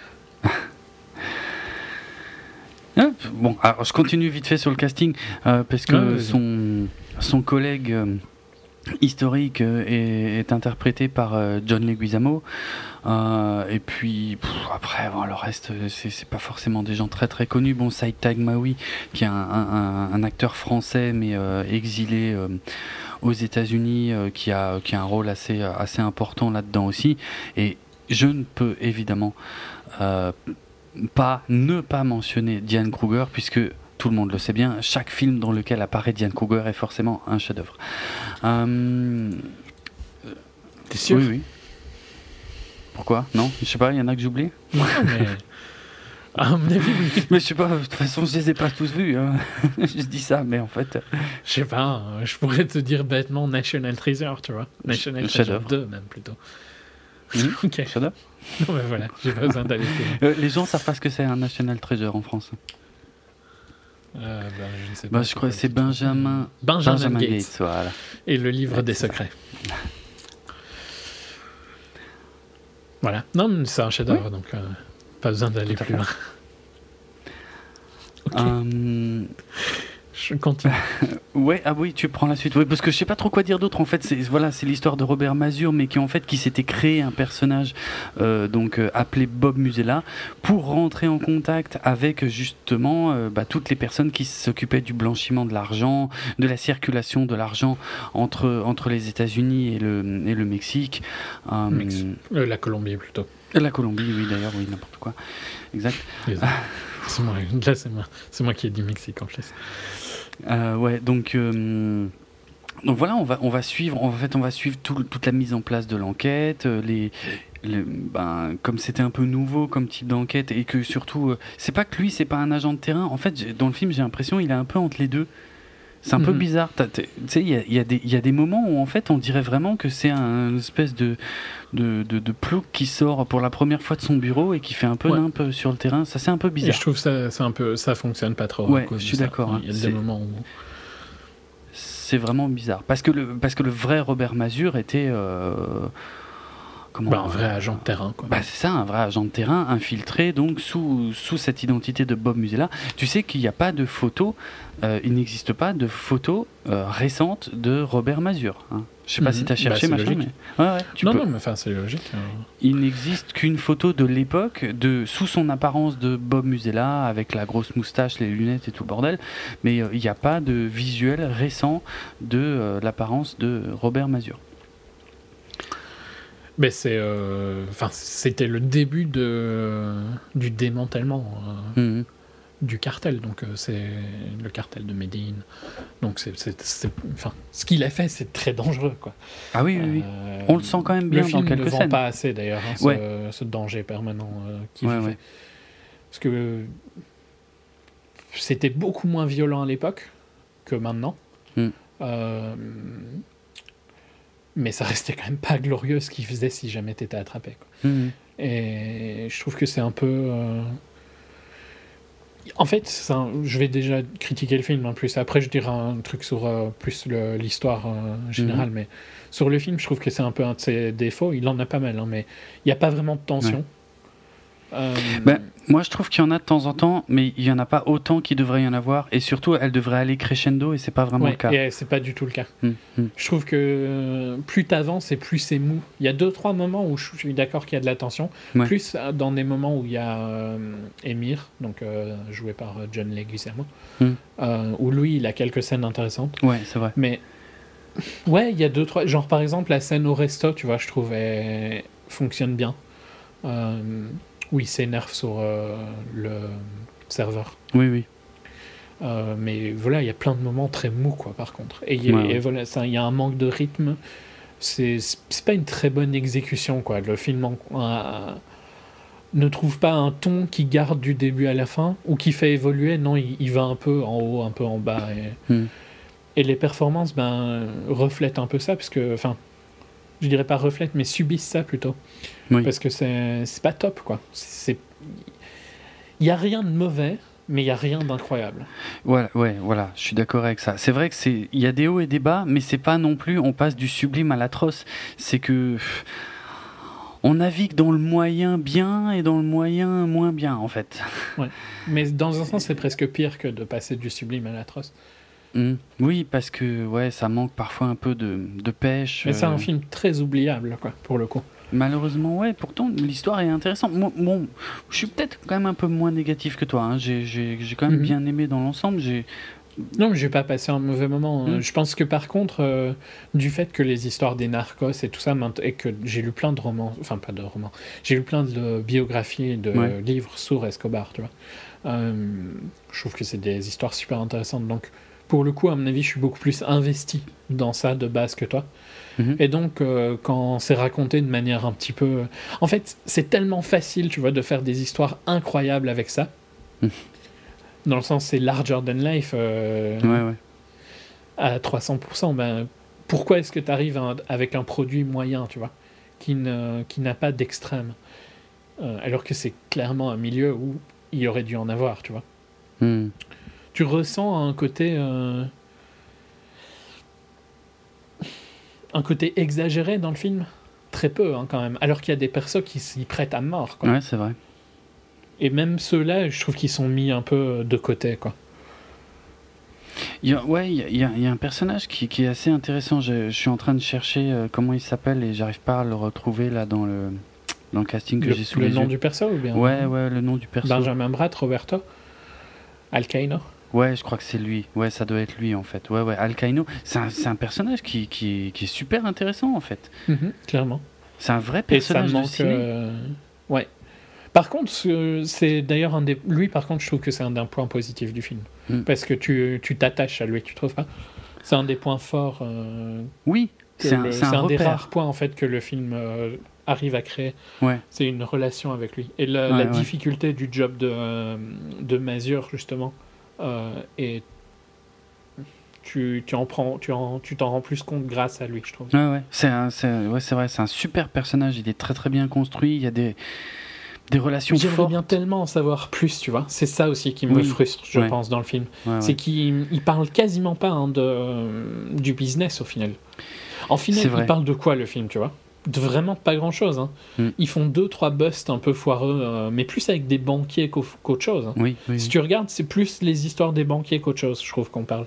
Mhm. Ce qui est pas inintéressant, mais c'est pas sur ça que le film a été vendu. Ouais. Et ouais. Il y a, Bon, après, il y a des ellipses. autre- une autre critique, mais que je dirai après. Oui, il y a des ellipses aussi. Il y a des ellipses qui sont assez gênantes parce que parfois, Il y a de l'expo aussi, il y a deux, trois moments. hein, ouais, il y a de l'expo. euh, pas toujours utile.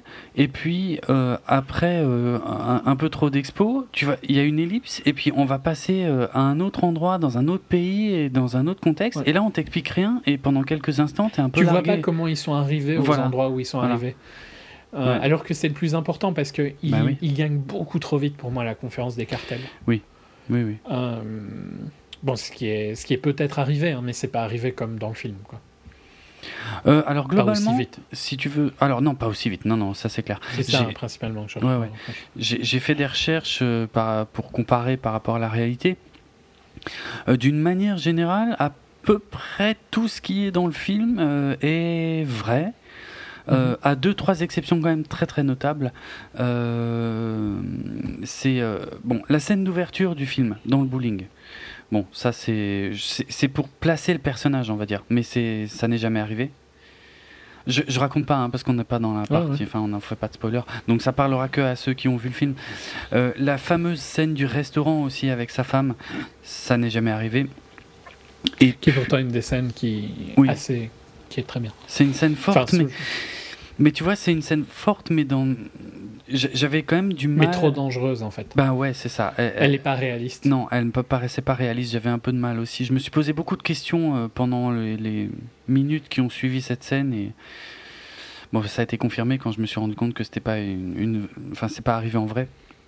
Et puis la, fin, le dénouement euh, qui, paraît euh, euh, très, bah, qui pour le coup est très cinématographique. Bah oui, c'est pas pour rien parce que ça s'est pas du tout passé comme ça en fait. Justement, ça euh, alors là, je vais faire un exercice de style, hein. parce que sans, sans décrire la scène de fin, je vais essayer d'expliquer la différence avec la réalité. Dans la réalité, en fait, ils n'ont pas du tout fait ça en public, comme on peut le voir à la fin du film, euh, justement parce que euh, Robert Mazur euh, voulait pas, il, il pensait que c'était trop dangereux de faire ça euh, de Ah, manière fond. aussi visible et exposée. C'est n'importe quoi. enfin, quand tu vois le film, tu te dis que c'est pas possible. Ouais, c'est quand même vachement risqué. hein. Donc du coup, dans la réalité, en fait, ils ont fait ça dans les mêmes, dans le même contexte, mais la veille au soir, euh, en fait, euh, à l'hôtel. Tu vois, quand tout le monde, quand personne n'est sur ses gardes et tout machin, euh, quand c'est le moment de, de dormir, euh, ben, en se préparant pour le lendemain, et ben en fait, c'est là qu'ils ont été serrés tout le monde, euh, chambre par chambre. euh, rien à voir avec ce qu'on voit dans le film, quoi. Mais, Mais- Qui, est, enfin, qui est beaucoup plus logique. Oui, oui, qui est logique. Mais tu vois, à l'inverse, une scène qui paraît, qui m'avait gêné dans le film, qui paraît idiote, c'est la scène de, encore une fois, je vais pas donner trop de détails, mais la, la scène de la mallette qui s'ouvre. Ça, c'est vrai. Ouais. C'est vraiment arrivé. Ouais, mais ça, ça me, ça me choque pas parce que c'est justement le genre de truc qui peut arriver et qui, a- qui instaure une tension qui Mhm. fonctionne, Mhm. mais qui paraît réelle, tu vois. Au contraire de la scène de fin qui paraît pas du tout réelle. Ouais, bah, et pour cause. Et qui en plus, à l'inverse de la scène du restaurant qui je trouve fonctionne, la scène de fin ne fonctionne pas du tout. Elle t'énerve plus qu'autre chose. Ouais. Il y a un petit peu d'émotion, tu vois, mais Moi, je la trouve. elle est, un p- elle est trop hollywoodienne. Quoi, ouais, elle est un peu trop hollywoodienne. Je l'ai trouvé sympa, ça passait bien, mais ça paraissait presque trop logique, trop facile. Enfin, c'est un peu bizarre, mais euh, ça passe. Disons, c'est pas désagréable. De toute façon, c'est un film qui se laisse regarder sans problème, hein, qui est quand même sympa Oui, à non, suivre. Tout à fait. Ça ça m'a fait un peu penser à The Iceman euh, avec euh, Michael Shannon, je pense, Oui, il me semble. oui. il y a 2-3 ans. Mm. Euh, alors je vais faire euh, une autre critique, mais ça, ça a rien à voir. C'est plus, euh, je reviens sur ce que j'avais dit dans Si- quand on avait parlé de Sicario. C'est que toi, tu es du côté de Mazur à la base, je suppose, quand tu vas voir ces films. Bah oui. Mais moi, pas spécialement, parce que. En fait, à chaque fois que tu enlèves quelqu'un comme Escobar, tu mets quelqu'un qui est dix fois pire. Euh, et enfin, tu crées une guerre pour savoir qui va être le suivant, tu vois. Mm. Et cette guerre est ultra violente et euh, fait des tonnes de morts. Et tu te retrouves avec quelqu'un qui est plus violent parce qu'il y a eu, il y a, il y a eu des bases de violence pour arriver à ce moment-là, quoi. Et donc, euh, à chaque fois que. Parce qu'au final, on pourrait dire que. Je, je dis pas qu'Escobar était le premier euh, drug lord, tu vois, mais ça reste le premier gros cartel comme on l'entend euh, maintenant, quoi. Ouais. Et euh, si tu regardes, c'est exactement la même chose depuis euh, qu'ils ont commencé cette, euh, cette guerre complètement débile qui fonctionne pas, tu vois. Euh, ils virent quelqu'un, c'est pire, ils essayent parfois de le remettre, hein, comme avec El Chapo, Euh, et Et puis c'est de plus en plus violent jusqu'à ce qu'il y ait un nouveau qui sera un- reviré à un moment Hmm. et que ça redeviendra encore plus violent. Et donc dans Sicario, j'appréciais énormément ce côté de l'histoire qui était de vouloir mettre quelqu'un pour calmer les tensions, tu vois. C'était Mhm. ça, hein, globalement. Ouais, j'a- j'aurais peut-être dû dire que c'était un spoil. Enfin, c'est pas un spoil de Sicario, je pense, hein, ça. Je pense pas, non. Non. Euh, et ici, ben, tu vois, tu te retrouves du côté. euh, En fait, il n'y a aucune réflexion, tu vois. C'est très manichéen. C'est eux les gentils et c'est les. Enfin, c'est nous les gentils, c'est eux les méchants Mhm. dans leur position du film. Et je trouve qu'il n'y a pas de réflexion sur euh, les effets de ce qu'ils font au final. Mais est-ce que m'énerve un peu. est-ce qu'ils pouvaient le que savoir à l'époque Ouais. Je pense que oui, il y a des gens qui se rendent compte que c'est pas en faisant ça, mais je pense que par contre, dans la position de Mazur, non, pas spécialement. Je pense qu'il pense qu'il aidait son pays, tu vois. Mais. euh, Ouais, bon, soit c'est pas. je- Disons que je suis pas vraiment d'accord avec l'idéologie du film parce que je la trouve trop manichéenne et trop simpliste. Et ça me dérange un peu. C'est pour ça que je préfère un truc comme euh, Sicario sur les films de drogue. D'accord. Mais je pense que ça, ça n'a rien à voir avec le film. hein. Je pense que c'est totalement personnel. Donc euh, Ouais. je le considérais pas vraiment dans ma critique. quoi. Ok. Mais ouais, globalement, euh, c'est un peu méchant le côté TV, mais en même temps, il y a des très bons films à la TV hein, de nos jours. Mm. C'est juste que je sais pas si c'est à cause de lui, vu que euh, ça m'a fait le même effet avec Trumbo, ou si c'est quand même, il y a quand même un côté qui est plus télé, télé dans ces deux films-là. Je sais pas si t'es d'accord.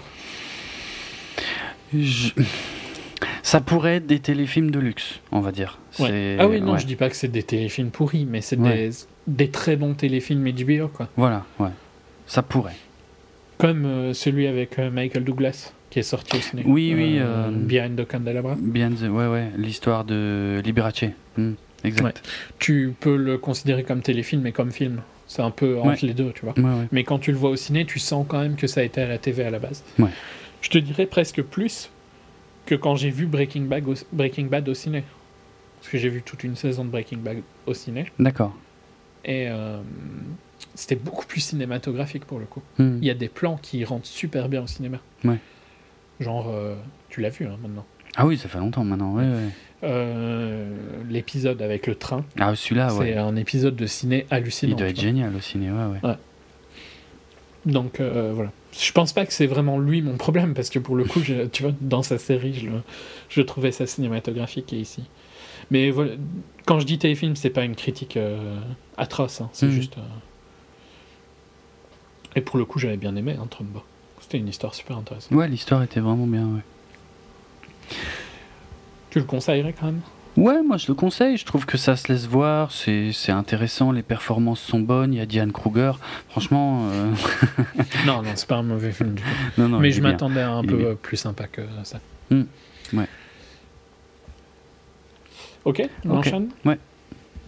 Euh, donc, euh, moi, mon suivant, c'est I, Daniel Blake, euh, réalisé par Ken Loach, Mhm. et Palme d'Or au Festival de Cannes en 2016. Ouais, moi, Daniel Blake, qui sortira en France le 26 octobre, donc vous en entendrez parler, forcément puisque c'était la Palme d'Or, et vous saurez déjà tout grâce à Julien.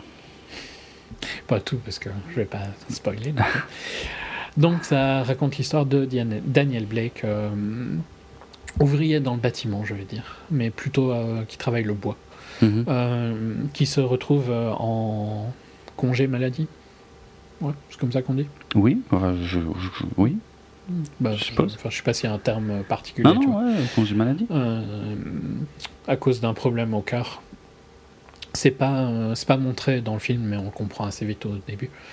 Et qui donc doit essayer de parcourir les méandres des systèmes des allocations sociales euh, et qui se retrouve un petit peu perdu euh, dans tout ça. Et euh, dans une de ses escapades au. Franchement, j'ai aucune idée des noms des trucs comme ça, surtout en Angleterre, mais je sais pas, je sais pas comment ça s'appelle en France. Tu sais, les trucs d'aide à l'emploi et tout ça, quoi. Oui, le, le Pôle emploi. euh, Ouais, bah pour le coup, je pense pas que c'est vraiment le pôle emploi, vu que c'est plus pour. euh, Enfin, Ah, le tu- pôle emploi, là où les gens vont chercher du chômage, des trucs comme ça. Ah oui, euh, Chaque pays a des noms alors. différents, tu vois. Ouais, ça Ouais, doit, je être, sais pas. ça doit être l'URSSAF Ici, ça s'appelle pas comme ça, donc. euh, nous. Hmm. Soit. Euh, donc, euh, dans une de ces escapades là-bas, il rencontre une, une jeune fille qui vient de déménager euh, à Newcastle, donc là où se passe le film, avec euh, ses deux enfants, et qui euh, n'a pas du tout d'argent et qui ne qui ne peut qui essaye d'avoir qui essaye d'avoir de l'argent là-bas mais qui bah, comme lui se retrouve bloqué dans de la paperasserie paperasserie inutile avec des gens qui n'écoutent pas et qui suivent leurs règles de A à Z, tu vois. Enfin, je sais pas si. Moi, j'ai été une fois dans un truc comme ça. Je, je sais pas si t'as déjà été dans un truc genre chômage ou quoi, mais Ouais, les ouais. gens sont insupportables. Je sais pas comment ils sont devenus insupportables, parce que je pense pas qu'ils étaient insupportables au début, tu vois. Je pense pas que c'est des monstres euh, d'êtres humains quand ils sont quand ils sont arrivés là, mais Hmm. le système les rend euh, comme ça, quoi. Ouais, ouais. Je suis- Et donc, euh, vrai. Je suis, allé, je suis allé une fois me renseigner pour, pour, pour mes impôts et on m'a répondu, mais comme à de la merde, quoi. Ouais, non, mais c'est hallucinant. ha- Je, je dis pas, hein, peut-être que la- leur vie est difficile, hein, peut-être qu'ils ont vraiment Ouais, plein ouais. de connards et tout ça au jour le jour, mais waouh, c'est dur, quoi. Hmm. Enfin, je voudrais pas être dans la situation de ces gens-là à, à devoir interagir avec, euh, avec eux, tu vois. Ouais. Euh, donc, il fait la rencontre de cette fille-là qui va créer, donc, euh, qui est beaucoup plus jeune que lui. hein. Il n'y a pas du tout de romance ou quoi dans le film. C'est plutôt une relation père-fille plus qu'autre chose. Et il va essayer de les aider à emménager. Et euh, à côté de ça, ben, il y a toujours euh, lui qui essaye d'avoir ses, ses allocations de maladie et qui doit euh, justement gérer le système et toutes les, les débilités du système. Il y a, il y a pas mal de moments d'humour grâce à ça parce que Mm. je pense que tout le monde a déjà vécu ce moment où que- quelqu'un te dit quelque chose qui n'a aucun sens, tu vois, dans l'administration, hein, je parle, qui n'a aucun sens. Ben, je crois que tu as eu un exemple il n'y a pas très longtemps avec, euh, je sais plus quoi, mais sur Twitter, tu as parlé d'un moment avec l'administration qui n'avait aucun Ah sens. oui, oui, oui, oui, oui, oui. Et, et quand tu les vois de l'extérieur, c'est- marrant, tu vois. Et Mm. je trouve que c'est une des forces du cinéma de Ken Loach, c'est de montrer des, des gens dans le désarroi social, dans le désarroi financier, euh, mais tout en apportant une touche d'humour pour euh, ne pas rendre ces films trop sombres, quoi. C'est... Mm. Je te le disais avant qu'on enregistre, je trouve que les deux cinémas qui font les meilleurs drames sociaux, c'est le cinéma belge et le cinéma anglais.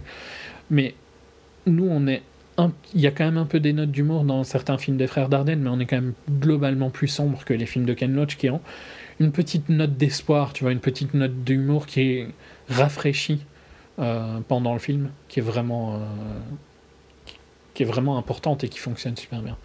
Et donc ici, ben, on suit, euh, on suit l'évolution de ces trois personnages, de ces quatre personnages-là. Et euh, vraiment super bien, quoi. Je, je, je vais pas vraiment dire plus parce que alors je vais spoiler, tu vois, des trucs qui se passent euh, beaucoup plus loin dans le film. Mhm. Mais euh, son son côté toujours optimiste et tout ça est rafraîchissant avec avec la difficulté de la fille à s'installer dans une nouvelle ville et tout ça avec ses enfants. Mm. Et il y a des moments très forts euh, au niveau euh, à ce que tu vois à l'écran et voilà allégé par des moments plus plus amusants comme la vie au final tu vois c'est je trouve ça la force de de ce cinéma là c'est que c'est la ça représente la vie parce Ouais. que la vie c'est fait de moments forts et je me dis pas du tout que je vis la même chose que des gens comme ça parce que j'ai la chance de pas de pas de pas avoir à vivre comme ça quoi mais j'imagine que même dans leur euh, désarroi et dans leur euh, détresse ben, il y a quand même des moments euh, positifs tu vois Euh, comme tout le monde quoi je pense Mhm. et, et je trouve que c'est important de montrer ça au cinéma au contraire de je sais plus comment il s'appelait ce film atroce avec Vincent Lindon qui je pense avait gagné la palme hein, Ga- euh, je sais pas. Gagner la palme en Peut-être pas. 2015 Ah si, mais peut-être lui avait eu la palme. Vincent oui il avait eu la palme je suis Ouais. quasi sûr mais Mais Peut-être pas le film. Le- La loi du marché, non Un film. truc comme ça Ouais, la loi du marché, qui Mm. était, mais. Genre, il y avait tout le temps des surcouches de, de, de misère, quoi, tu vois. Genre, euh, Mm. c'était déjà misérable et il fallait leur rajouter un enfant handicapé ou quoi. Genre, parce que la vie était déjà pas. su- Enfin, leur vie était pas. Et je dis pas que ça peut arriver, mais. Il y avait vraiment aucun point positif dans ce film, tu vois. C'était down, down, down pendant deux heures. eh ben tu sors, euh, tu sors comment d'un film qui t'a cassé pendant deux heures, tu sors cassé. Ouais. Alors que à Daniel Blake, tu sors, ok, la vie est dure, mais tu peux t'en sortir, tu vois. Et euh, au final, c'est plus réaliste que euh, la loi du marché. Donc, non, c'était Deepan, euh, la Palme d'Or l'année dernière. Oui, c'est vrai. film de Audiard, C'est vrai. qui était pas top hein, d'ailleurs. Voilà, donc euh, I, Daniel Blake, euh, je le conseille. Je te l'ai même conseillé à toi, mais euh, je sais pas encore ce qu'il y a. Pas convaincu. C'est encore une fois un type de cinéma qui me parle pas des masses. J'aime bien la comédie sociale anglaise, mais la comédie so- sociale en fait. Mais le drame social, Ouais, mais le truc que tu peux aimer, c'est quand même qu'il y a toujours un humour anglais, quoi. ouais, ouais, ça, j'avoue que ça, il y a des chances que ça fonctionne bien. Je sais pas. C'est hum, Bon, par contre, je préviens, euh, l'accent de Newcastle, c'est dur. Parce que je suis quand même relativement habitué à voir des films sans sous-titres. Euh, et le dernier qui m'avait un peu fait chier pour ça, c'était hum, The Master. Avec euh, Joaquin Ah oui. Phoenix Ouais. qui mâchait ses mots, mais Ouais, comme ouais. pas possible. Mm. Et dans, dans The Master, je me revois encore, hein, penché vers l'avant de l'écran, tu vois, pour essayer de comprendre ce qu'il dit. hum, Et euh, il y a eu deux, trois moments ici euh, dans Daniel Blake où j'ai dû un peu, faire la même chose. Et d'ailleurs, je pense que pendant longtemps, j'ai cru que. Et d'ailleurs, je suis toujours pas sûr, parce qu'il y a des persos qui l'appellent Dad, et je me suis dit, oh, c'est juste euh, comme ça qu'ils s'appellent, qui ne sont clairement pas ses enfants. hein. mhm. Euh, c'est juste comme ça qu'il l'appelle parce qu'il est plus vieux, tu vois, et qu'il s'occupe un peu de. Et puis après, j'ai entendu quelqu'un qui disait plus Dan, et en fait, je pense que dès le début, il disait Dan. Ah merde. Mais pendant une heure, j'ai pensé qu'il disait Dad. hein. Pour te donner un peu le, le, le niveau de, de l'accent. Ouais. Mais ça ne change rien, ça, ça, ça ajoute quelque chose au film, plus qu'autre chose. Bon, ça va. C'est pas. J'ai quand même compris, hein, sans sous-titres. Donc, euh, Mhm. juste des petits. des- Il y a quelques réflexions où, clairement, sans contexte, euh, tu te dis, ouf, qu'est-ce qu'il vient de dire, quoi. Mais euh, avec le contexte. Ouais. Et puis, je pense que la majorité le verront avec des sous-titres, dans tous les cas. Oui, oui, je, pense. Donc, donc moi, Daniel Blake, Palme d'Or, sorti en France le 26 octobre, tu le conseilles? Ouais. Ok. Largement mieux que Deepan, pour le coup. Ok. Bon, je sais plus c'était quoi en 2014, parce que je pense qu'Adèle c'était en 2013. Bah, c'était pas euh, le. Ce truc atro- atro- atroce là. Pardon. En plus, Winter un Sleep. chat. Oh, si, c'était à Immonde, ça. Ah non, non, Winter Sleep, non, c'était bien ça, c'était un film. euh, C'était pas Mommy? Non. Mommy, par contre, il me semble que c'est vrai que Mommy c'était quand ça? C'était en 2013 alors Et Adèle en 2012, c'est possible? En 2014, c'était Winter Sleep, un film turc qui était pas du tout. qui était très intéressant. 2013, c'était euh, Adèle. Donc je pense que Mommy n'a pas eu de palme d'or. Ah bon? Tant mieux. hein. Oui. Pourquoi j'aurais été le voir alors? Bizarre quand même. Ah, franchement, parce qu'en plus, je t'avais dit de pas y aller. Ouais, hein. c'est vrai, c'est vrai. T'avais raison. Ah non, mais, mais je, je comprends toujours pas pourquoi t'as été voir Mommy. Bah, je sais fait, pas, il faut tenter. Hein, je veux dire, c'est bon, maintenant, euh, Xavier Dolan, euh, c'est bon. Euh, Ouais, mais je pense que t'aurais dû tenter avec celui-ci. Enfin, je sais pas, Mommy, ça. Non, quoi. Je, Mm. je comprends pas. Je- je- vraiment, je comprends pas pourquoi t'as été voir ce film. je sais pas. Il faut tenter aussi de temps en temps. Il a gagné le prix du jury, mais Ah ouais, l'histoire c'est surtout, ça. c'est je crois que son film précédent, il avait pleurniché parce qu'il n'avait pas été euh, sélectionné. Mhm, Et que donc Cannes, euh, quand tu pleurniches, il te sélectionne. Super. et maintenant, il est sélectionné direct. hein. Donc tu pleurniches une fois, et puis euh, toute ta carrière, euh, t'es sélectionné. C'est cool. Sympa. Ouais, bien. Ok. On... On enchaîne. Ouais, on enchaîne. Je vais, ouais, je vais présenter Comancheria, puisque c'est sous ce nom qu'il est sorti chez nous. Euh, mais son titre original c'est Hell or High Water.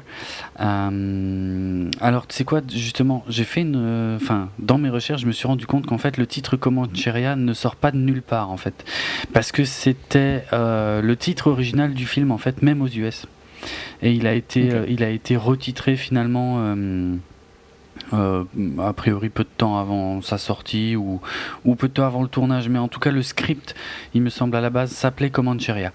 Et c'est sous ce titre-là qu'il est sorti chez nous. Euh, alors je vais pas aller très loin sur le scénar, je vais rester assez simple. C'est l'histoire de deux frangins euh, interprétés par Chris Pine, euh, alias Kirk, dans les derniers Star Trek, et Ben Foster, alias Medivh, dans le dernier. Enfin, C'est méchant. bah, je- en fait, j'ai pas d'autre rôle qui me vient en tête. Je sais que je l'aime bien, mais il, il a rarement des rôles de premier plan. Plus second rôle. bah ouais, c'est ça, c'est très second rôle. C'était Angel. Mais bon, il jouait 3. Lance Armstrong dans The Program, Oui, oui, voilà, voilà. Ouais, un, un rôle, un bon rôle en plus, j'ai trouvé de premier plan. Lance Armstrong, effectivement.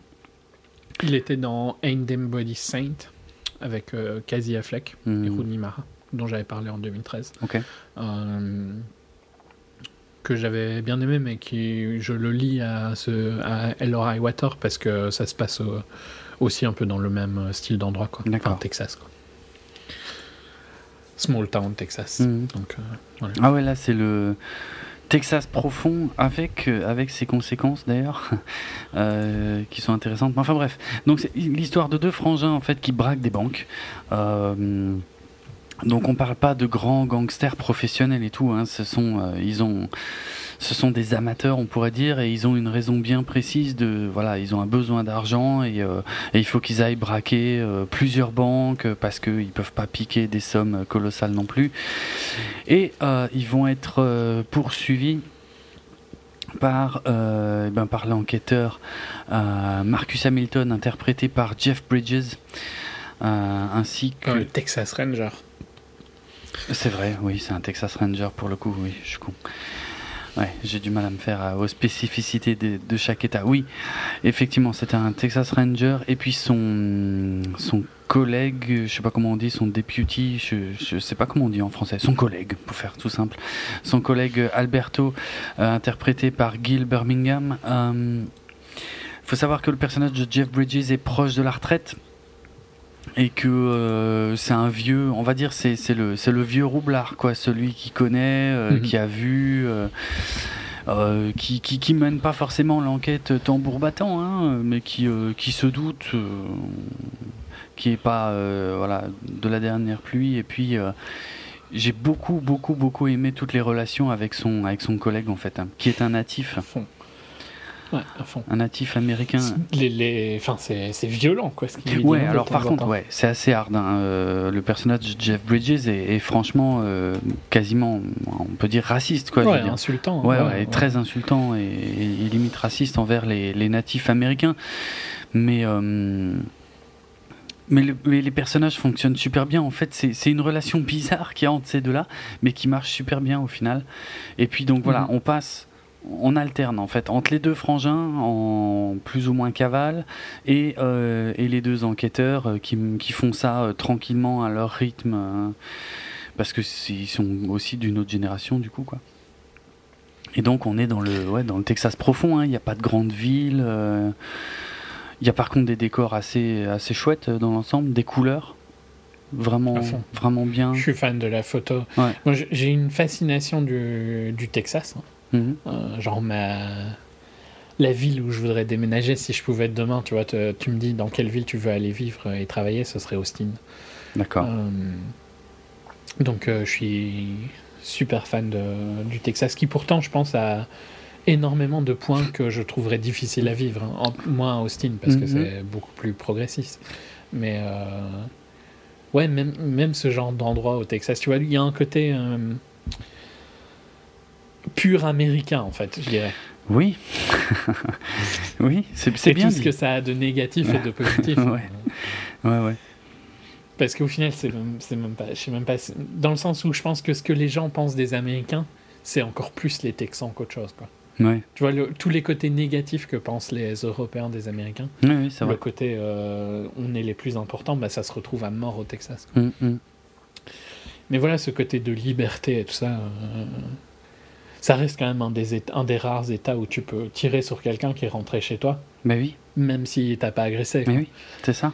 Ce côté vraiment, euh, je sais pas, euh, libertarienne un petit peu, tu vois, du Texas. Mhm. beaucoup plus que les autres États. Mais, Euh, m'intéresse. Je sais pas pourquoi. Mais euh, tu vois, justement, tiens, ce, ce que tu viens de dire, c'est un truc qui m'a choqué dans le film, c'est que je m'en dis, tu sais, des films de braquage, tout ça, machin, j'en ai déjà vu plein. Mais euh, je me suis rendu compte pendant ce film, en fait, à quel point il faut quand même avoir des sacrées paires de couilles pour Pour braquer braquer des banques Texas. hein. au Texas, où la population est armée. C'est-à-dire n'importe qui. monde. Voilà, tout le monde Tout le monde. peut sortir un Tout flingue et te tirer dessus.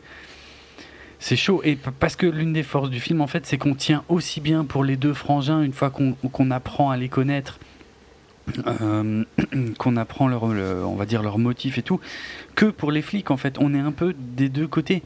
Et donc, euh, donc même quand ils braquent. Pas, tu voudrais en parler en spoiler ou pas de euh, Elora et Water Juste parce qu'il y a deux, trois trucs qui sont spoil, tu vois, et que j'ai pas envie de. Enfin, que je vais pas dire si on n'en parle pas en spoiler, mais pour savoir si comment je formule ma critique. Ok, je sais pas. Moi, c'est vraiment si tu y tiens, parce que moi, j'ai rien de spécial à dire en spoiler. Non, mais je pense que je peux, je peux faire ça, donc euh, je vais essayer de faire ça. Puis si je vois vraiment que je veux, Ok. je te le dirai. Mais ouais, je suis tout à fait d'accord qu'on tient vraiment des deux côtés et qu'il y a une. euh, Bizarrement, tu vois, même si au début je trouvais vraiment que Jeff Bridges était trop dur, quoi. C'était Oui. C'est difficile au début du film. raciste. Ouais, ouais, ouais, vraiment raciste. vraiment raciste, ouais, ouais. Euh, et un. Enfin, en permanence, quoi. Il n'y a pas de pause oui, dans en son plus, ouais, il est, il est relou, quoi. Ouais. Euh, et tu te dis, mais putain, tu vas réagir à un moment parce que c'est n'importe quoi. Et au final, tu vois qu'il y a un respect, mais énorme entre les deux personnes. Ouais, en fait. Euh, et. Enfin, tu t'attaches à mort, quoi. C'est, euh, je, je comparerais. Alors, c'est une comparaison lointaine, mais c'est juste pour expliquer un peu le style. C'est un peu comme dans la première saison de True Detective, c'est-à-dire ces deux personnages, t'as l'impression qu'ils se détestent en fait, vu ce qu'ils se disent. Ouais, mais. C'est pas tout à fait pareil. je hein. sens moins qu'ils s'apprécient dans True Ou- Detective. Il y a moins de respect, je trouve, au final, qu'ici. Ouais, c'est ouais, c'est vrai, mais c'est en fait c'est pour expliquer. C'est c'est un espèce de buddy movie détourné en fait, Euh, parce qu'ils arrêtent pas de s'asticoter. Effectivement, dans dans Qui aime bien, châtie bien. Ouais, quoi. voilà, c'est un peu euh, ça, c'est un peu ça. Et dans dans Common Area, ça, ça met un- ça met pas mal de temps à s'installer, mais tu finis par comprendre en fait comment ça fonctionne, et tu finis par comprendre pourquoi le le natif euh, finalement réagit aussi peu. Ouais. Et il y a deux trois scènes où il dit des trucs, tu vois, sur son, sur ses enceintes, Ouais, sur les ouais. pour le coup, euh, qui sont vraiment, euh, enfin, elles sortent un peu de nulle part. Enfin, je dirais pas qu'elles sortent de nulle part parce qu'elles sont méritées quand elles arrivent, Mm. mais que finalement ils les disent, tu vois. Ça apporte tellement plus de poids par rapport au. f- Enfin, elles ont tellement plus de poids justement parce qu'il a été silencieux pendant si longtemps Oui, avant. oui. Et euh, je trouve vraiment qu'il a une. euh, J'ai l'impression presque que ce que je vais dire est raciste aussi, mais ce, ce calme indien, tu vois. Mhm. Oui, bah une espèce de sagesse justement, oui. Ouais, une sagesse Il le euh, laisse, qu'il y a euh, plus chez eux. Quoi. Il le laisse dire ses saloperies en fait. euh. Ouais. Et il comprend que c'est. c'est... qu'il y a pourtant un- presque un amour quoi, Mhm, derrière ça. ouais. Euh, vraiment, je trouve que quand on arrive à la fin du film, c'est totalement mérité. Quoi. Mm. Enfin, c'est les, les émotions que le film euh, te fait ressentir sont tout à fait justifiées par la construction qu'il y a eu. Ouais. Et, et que ce soit de- des deux côtés des personnages, Ouais, je trouve. ouais, tout à fait. C'est pas, c'est pas un gros film d'action. C'est un film, ok, il y a, y a quelques scènes avec une bonne tension et tout, mais euh, c'est vraiment un C'est film, un film d'ambiance beaucoup Ouais. plus. sur les personnages, sur l'ambiance, sur, euh, sur la lourdeur de, de, de ce qui est en train de se passer, sur le, le- la dangerosité de ce qui est en train de se passer en fait. Puis le. Je vais reparler de Friday Night Lights, tu vois, mais Friday Night Lights, c'est une des meilleures euh, interprétations du Texas. Ce côté dur de s'en sortir, tu vois, qu'il y a Mhm. au Texas, Mhm. dans les petites villes du. Texas. Tu le ressens aussi hein, ici. C'est un, un élément clé de. Et tu le ressens quand ils sont dans des petites villes, tu vois que. Ils parlent du fait que ça va pas, quoi, tu vois. Ça va pas dans ces villes-là. Tu t'en sors pas. Et. Ce désespoir, tu vois, qui, je trouve. euh, tu le ressens à travers les tons du film. Ouais. Dans l'image, tu ressens le désespoir de ces villes-là. Et de certains persos et tout ça. Et. euh, je- Enfin, je sais pas, je sais pas si c'est ma fascination du Texas qui fait ça, tu vois, mais je trouve que c'est un des États où euh, qui rend le mieux au cinéma en fait. Parce qu'il y a d'autres états, hein, genre dans Winter's Bone aussi, tu sens un désespoir. Ouais. euh, c'est les Ozarks, je crois. Ça a rien. Enfin, c'est ouais. totalement différent. Ouais, c'est ça, c'est pas du tout les mêmes codes de couleurs. Le, le Texas, Ouais. c'est très, bah, justement, c'est très chaud, ça rend super bien au cinoche, et notamment dans ce film hein, où c'est vraiment Il y a magnifique. des espaces très grands, quoi, oui. désertiques. Mhm.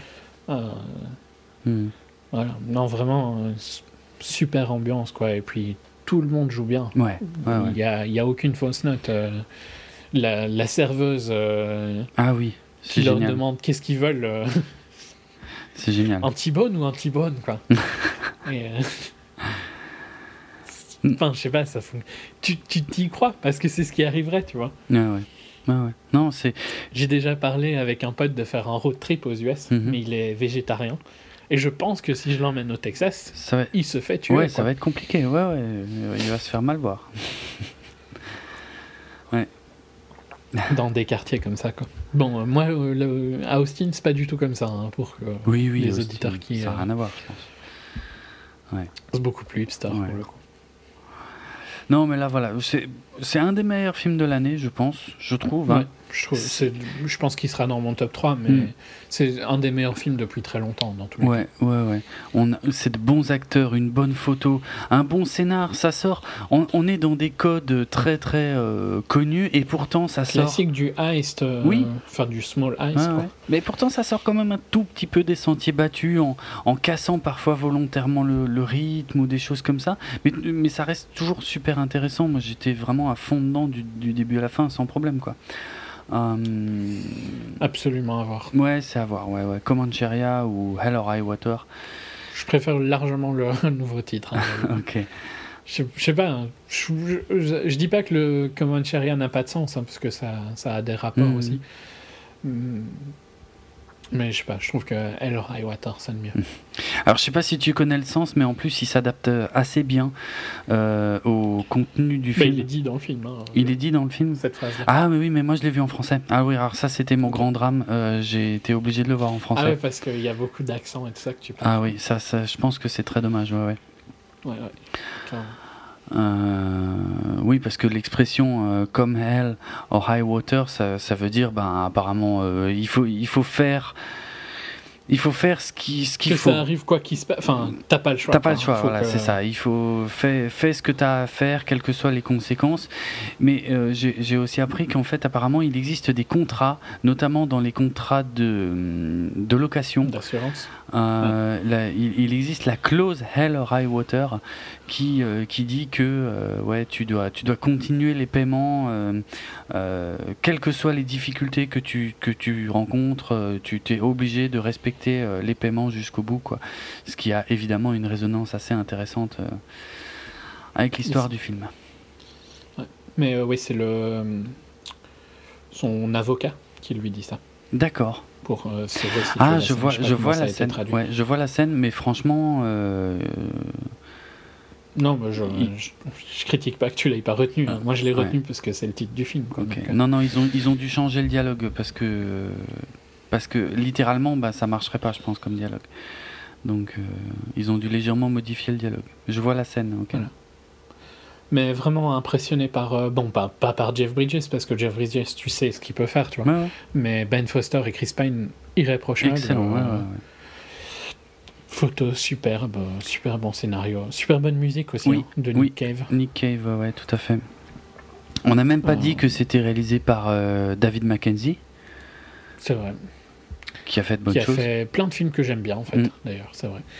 Donc euh, j'en ai déjà parlé euh, en 2013 parce que j'avais vu Stardust de lui avec Ben Mendelsohn et Jack O'Connell qui d'un d'un jeune criminel qui passait de d'une euh, prison pour jeunes quoi, donc euh, young offender à une prison euh, prison pour adultes, Mhm. je sais pas si prison normale. Ouais. Et donc euh, ça veut dire start-up, c'est le terme que qu'on dit et qui était vraiment un film que je qui- que j'ai vu sans avoir aucune idée de quoi ça parlait. Euh, qui d'ailleurs, je pense, n'a jamais eu de sortie euh, complète. Je l'ai vu dans une avant-première. D'accord. Et excellent, quoi, sur euh, le milieu criminel, euh, avec plein, plein de termes et tout ça que j'avais eu du mal parce que je connaissais pas du tout. Mais très très bon et qui est resté avec moi pendant longtemps, tu vois. Au contraire de. Peut-être que sur le moment, je me suis dit, oh, c'était pas mal, mais j'y ai pas plus pensé, tu vois. Mhm. Et puis, c'est un film qui a grandi au fil du temps. Euh, en 2011, You Instead, que j'ai pas vu. Euh, je sais pas si tu l'as vu. Non, ça me dit rien. comédie, euh, comédie romantique. Mais par contre, un film qu'on a tous les deux adoré en 2011, Perfect Sense, Ouais. avec Eva Green et Ewan McGregor. Ouais, ouais. Un concept. une, euh, euh, Ouais, vas-y. Ouais, c'était un concept assez sympa. C'était un, un film apocalyptique en quelque sorte où, euh, où l'humanité perdait peu à peu euh, ses sens, quoi, les uns après les autres. Ouais. Et, et on voyait ça par le prisme d'une relation entre deux personnages, bah, Eva Green et Ewan McGregor. Et euh, c'était. Qui est chef. C'est super important pour le pitch. Oui, c'est vrai, c'est Enfin, vrai. pour le- l'histoire. Hmm. Et c'était c'était vraiment sympa. mais Je, ouais, ouais, je, je l'avais vu à Ça Gérard fait May. partie de ces films de science-fiction euh, d'anticipation, on va Mm. dire plutôt. Vraiment très bon. Il y a un autre film avec euh, Clive Owen que je trouve euh, ressemble un peu à ça, où euh, je crois que c'est Sight ou quoi, je sais plus. Mais c'est euh, où les gens perdent la vie, Oui, oui, exact. Ah, euh, qui est basé d'un roman d'un romancier portugais, je pense. Oui, ça me dit quelque. Je, je sais que je l'ai vu. Il y a Julianne Moore aussi, non, dedans? Oui. Ouais, hein, Ouais. mais j'arrive pas à me souvenir le titre exact. Ouais, J'ai un petit peu du mal aussi. c'était vrai que c'était un peu, c'était un peu le même principe.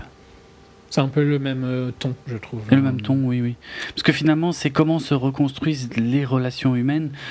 euh, avec la perte d'essence, quoi, c'est super compliqué. Ouais. Il y, a, il y a des choses qui reviennent, euh, bonnes ou mauvaises, facilement, et il y en a d'autres, euh, ça devient un peu plus complexe.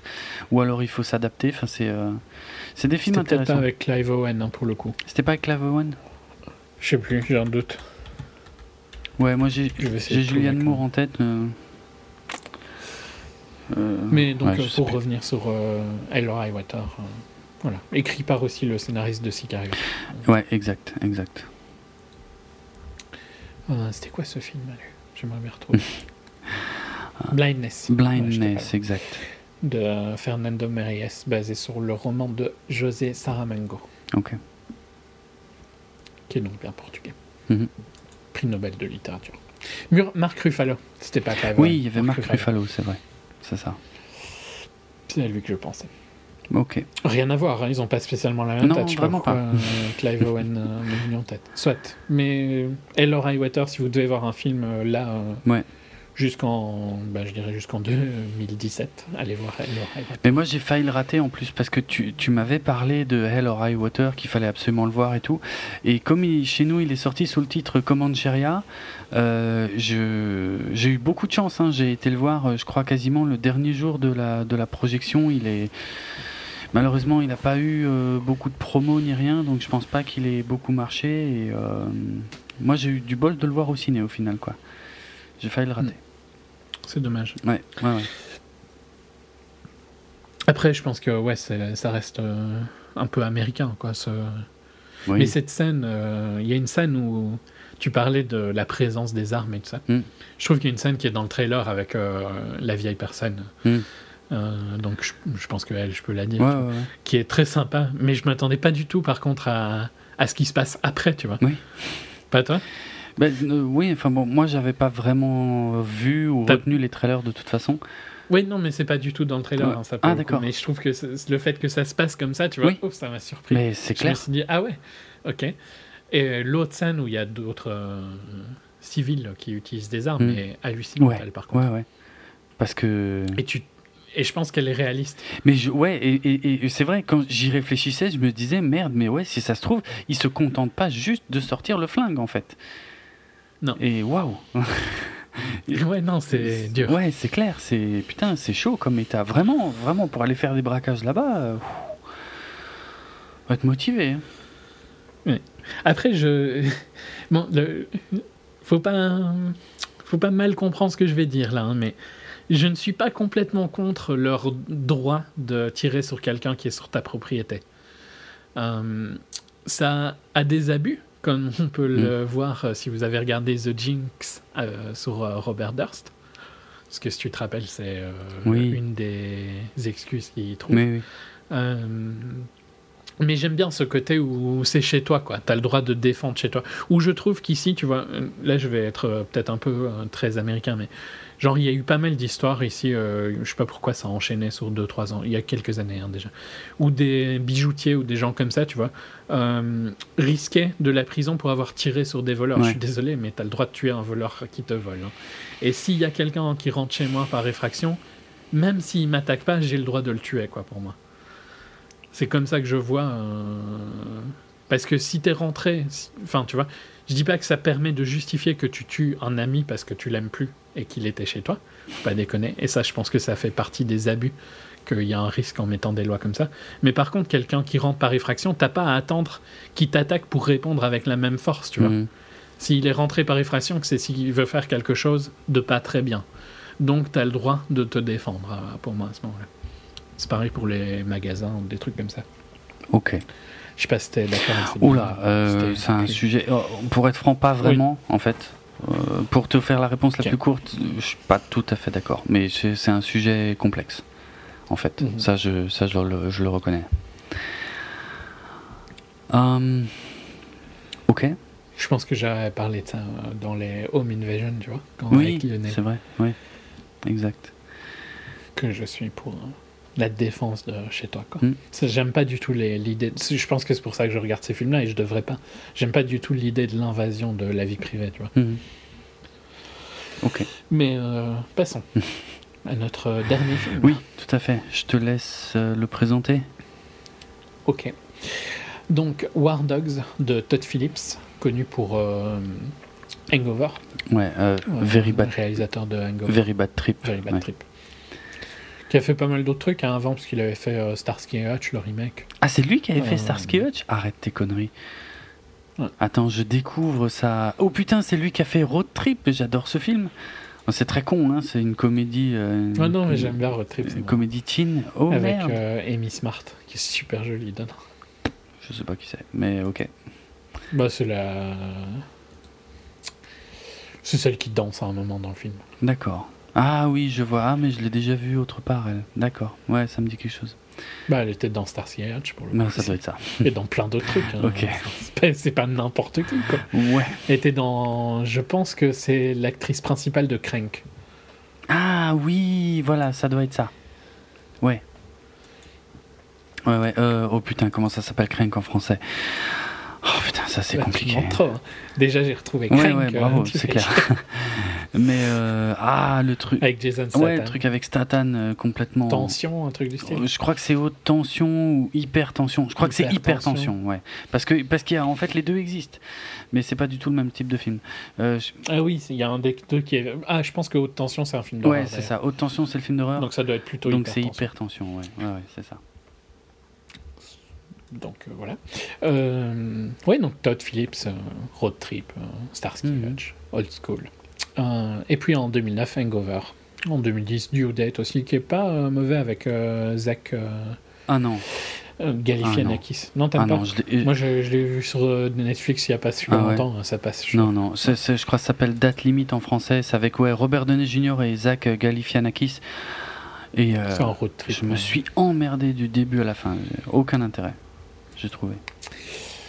Ok. Euh, puis bon, bah, les autres Hangover pour le coup. Mm.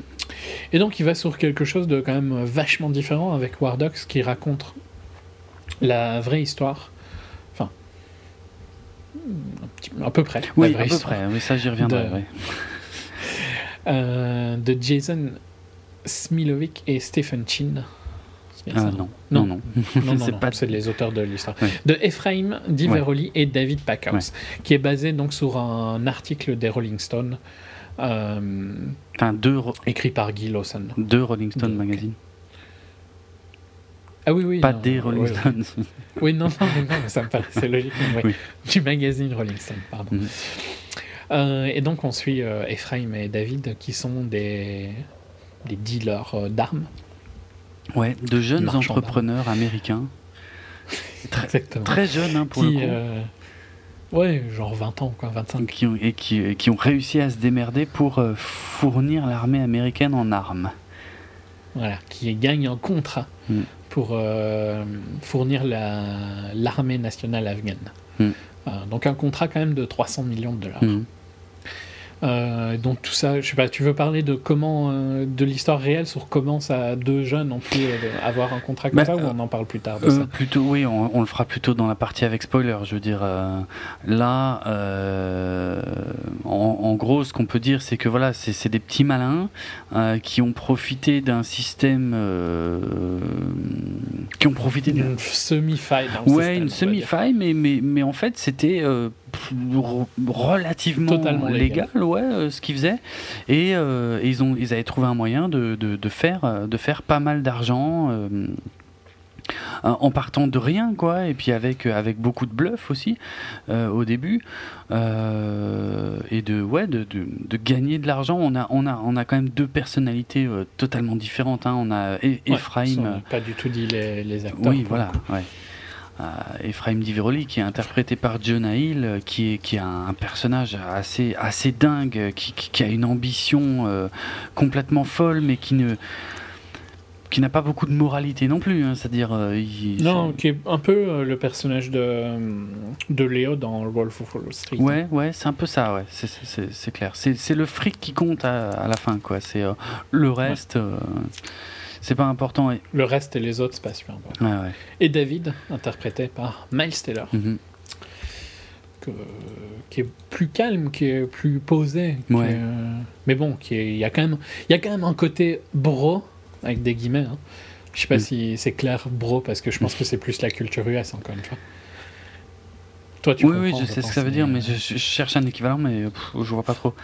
Mais enfin, c'est vraiment les potes, euh, mais genre on fait tout, quoi. C'est-à-dire, c'est c'est les potes qui qui lancent un business ensemble, mais je veux dire, euh, genre, euh, c'est limite, ils sont d'accord pour galérer ensemble. C'est-à-dire, on va tout faire ensemble, limite. euh, Bon, là, c'est pas tout à fait le cas, mais genre, euh, voilà, on, on- on- au début, on n'a pas beaucoup de thunes, on n'a pas de quoi se payer grand-chose, mais on, s'en fout, on galère, on galère, et puis on, parce qu'on sait qu'on va gagner beaucoup de fric. Enfin, il y a- ils sont très proches, quoi. C'est pas juste une relation de Mhm. business. C'est euh, de toute façon, ils se connaissaient avant. Ah oui, non, c'est euh, une relation fraternelle Ouais, plus ouais, qu'autre ouais. chose. Pour le coup, le côté bro, c'est plus le côté un peu qu'on peut voir dans le film de Michael Bay euh, avec The Rock, Ah oui, que t'avais pas ouais, ouais, que j'avais pas aimé. euh, je... Côté un peu bodybuild. Les, les mecs à la salle, ou les mecs qui font du crossfit, sont très bro, les mecs qui font du crossfit. D'accord. Il y en a qui sont pas du tout bro, hein, Ouais. mais il y en a quand même beaucoup hein, Ok. qui, qui le sont. Pain and gain ou no pain no du- gain. pour le coup, le crossfit, ça va. Il y en a quand même pas mal de salles en France, je pense. Ici, il y en a plein. Euh, donc, euh, Sûrement. Ok, soit. Passons. Euh, ouais, non, donc je sais plus où on en était. Sur les acteurs. Deux acteurs, en gros. ouais. Pas beaucoup d'autres acteurs euh, super connus, hein, par Bradley Cooper. Ouais, ouais, ouais. Qui joue Euh, un personnage qui joue le rôle clé dans cette histoire. d'un autre. euh, Ouais, je vais pas. Ouais, non. ouais. Euh, voilà, mais je... Ah, par où commencer? J'aime vraiment bien le, le début du film parce que je trouve que le trailer. euh, le trailer, je trouve, te fait penser qu'une scène se passe loin dans le film à un truc qui se passe très tôt, en fait. Oui, c'est vrai. C'est vrai. Et. euh, C'est un peu difficile, hein, sans spoiler. Ouais, ça va pas être évident. Disons, Parce qu'il se passe pas beaucoup de choses avant qu'il se passe beaucoup. En, en fait, ce qui est sympa, c'est qu'il y a- il y, a vraiment plusieurs étapes dans le film. Il y a, il y a une vraie évolution. Au tout début, en fait, on, on- on- déjà, on commence que sur un seul personnage. En fait, on commence sur euh, David Packhouse, donc euh, qui est euh, euh, qui, qui, qui, bah, qui essaye de vendre des, des matelas dans les maisons de retraite. Oui, mais il est masseur aussi. Et c'est pas des matelas, hein, c'est des, C'était- des draps. Oui, c'était des draps. Et oui, oui, c'est vrai qu'en plus, à la base, il est masseur. Enfin, en fait, il galère, quoi. Il a, c'est pas des petits Ouais. boulots, hein. Ce sont, c'est son vrai métier et tout. Mais il gagne euh, pas grand chose et il fait des choses euh, qui lui plaisent pas vraiment. Euh, D'ailleurs, Il a une copine, par contre, qui est particulièrement sublime. ok. Non. Ça m'a pas, non. Ça c'est. T'as vraiment pas eu de goût, quoi. Diane Kruger et Mais ouais, Di- mais putain, tu te rends compte de ce que tu dis? Diane Kruger, merde. Cinglé. Non, tu la verras dans le... en 2017. Euh, qui De qui tu parles Bah, la copine. Ah bon Anna de Armas, Hmm. dans Blade Runner. Ah bon, d'accord. Ok. Pourquoi pas Non, moi, je la trouve, je la trouve vraiment... Mm. Très joli. Soit, c'est pas. Ouais, donc voilà, tu, tu, tu le vois, il est en galère. Ah, Tiens, je, vais- je vais le dire tout de suite aussi, mais le, le vrai David Packhouse apparaît dans le film, euh, puisque euh, tout au début, en fait, justement, quand on voit Miles Teller là, qui va dans les maisons de retraite, il y a, il y a une scène où il y a un mec, euh, justement, qui est sur une petite scène, qui est en train de chanter, en fait, pour les vieux dans la maison de retraite, avec une guitare, et ben, qui est chauve. C'est le vrai euh, David Packhouse en fait euh, qui chante euh, dans ce passage-là. Donc voilà, il est en galère et puis il, recroise plus ou moins par hasard donc un, vieil ami d'enfance, donc Ephraim Diveroli, qui à, qui tout semble réussir et tout. Et puis on va suivre en fait déjà d'abord pour commencer un peu le bourrage de crâne d'Ephraim, qui est qui est super intéressant puisque du coup effectivement nous on a on a le point de vue de, David et on sait pas encore comment marche le business d'Ephraim. Donc c'est, il est nécessaire de l'expliquer à un moment. Donc ça, ça marche super bien. Euh, Mhm. Ils commencent à faire des business ensemble et puis euh, comme dit ça marche à la fois un peu sur du bluff un peu sur de la chance euh, machin et puis ça commence à prendre de plus en plus d'ampleur jusqu'à la grosse partie du film où effectivement euh, il y a une histoire de contrat un espèce de contrat colossal qui est euh, hein, qui est complètement dingue en fait pour euh, pour euh, deux gars comme ça même Pour eux, quoi. Ouais, ouais. Et qui est, euh, ouais, qui est le, qui est le vrai cœur du film, quoi. Et c'est, bah, c'est sympa, si tu veux. On va, on va, on va brosser, on va rester dans les généralités, voilà. et puis après on passera au spoiler. Mais euh, ouais, j'ai bien aimé, c'est clair. C'est, euh, il y a, il y a, y a de l'humour, il y a du drame aussi, il y a des trucs assez durs. Euh, C'est marrant parce que tu sens quand même euh, son style de Hangover ici, malgré que c'est un sujet totalement Ouais. différent. Euh, mais ça fonctionne bien au final sur du drame, Ouais, tu vois. va, Enfin, ouais. sur un truc qui est plus drame que. Plus comédie noire, je dirais, que Mhm, drame. mhm. Mais. euh, Non, je trouve que le- leur relation fonctionne super bien. C'est. La, la découverte du monde d'Ephraim au début marche vraiment ouais, euh, parfaitement. Et puis justement, plus tu évolues et plus tu découvres d'autres trucs, pareil, ça, ça remet en question des trucs que tu te rappelles parce que ça a été bien construit. oui, Il y a une très bonne construction sur ce qui se passe tout au long oui, du film qui, est, qui marche euh, vraiment bien. Mhm, Et puis ben, euh, rien que découvrir comment c'est arrivé, tu mhm, vois. ouais. Parce que c'est quand même juste le pitch de l'idée que deux losers, Mhm. parce que c'est quand même un peu des losers, euh, se retrouvent avec un contrat de 300 millions de l'armée. Ouais, quoi. ouais. C'est c'est hallucinant. Et rien que. Euh, je, ouais, je voulais juste dire deux, deux petits fumeurs de weed en fait, vraiment, hein, pour, euh, pour dire, c'est Ouais. c'est pas des ados, mais, mais pas loin quand même. hein. Mais quasi, Ouais, quoi. quasi. hein. Mentalement, c'est des Ah ouais. ados. Et, euh, Et ouais, non, c'est-. Comment ils sont arrivés là et tout ça. Et vraiment, je, je m'attendais euh, pas au dernier acte du film, Mm. que j'ai trouvé vraiment super intéressant, parce qu'il. Il va plus en profondeur sur, euh, sur certains points et sur euh, leurs relations et tout ça. Ouais. Et ça fonctionne très bien. Ouais. Puis bon, Miles Teller, moi je trouve que c'est un excellent acteur. Ouais, quoi. Je dis pas qu'il a pas fait quelques daubes, mais quand il, a- quand il est on, je trouve qu'il est vraiment très très bon. C'est vrai, Euh, c'est vrai. parce que, tu vois, Whiplash, je l'avais déjà dit en 2015 et je le redis cette, cette année, mais si il était sorti cette année, ça serait mon film de l'année, Mhm. je pense. Euh, c'est assez hallucinant, quoi, au final, tu vois. Ouais. Et ici, ben, je dis pas qu'il est à ce niveau-là, mais il joue très, Non, très ils sont, mais ils sont très bons tous les deux. Tu crois vraiment dans leur personnage. C'est marrant de voir que c'était euh, J.C. Eisenberg et Shia LaBeouf qui devaient euh, à la base. euh, Ouais, mais je pense que tous les deux auraient pu fonctionner Mais aussi. oui. hein. Et en fait, je me dis la même chose parce que ce sont finalement tous d'excellents acteurs et ça aurait probablement très bien marché aussi en fait. Ouais. Euh, franchement, euh, ouais, aucun souci. Je pense que euh, Shi- Shia, bah, il a fait plein de trucs.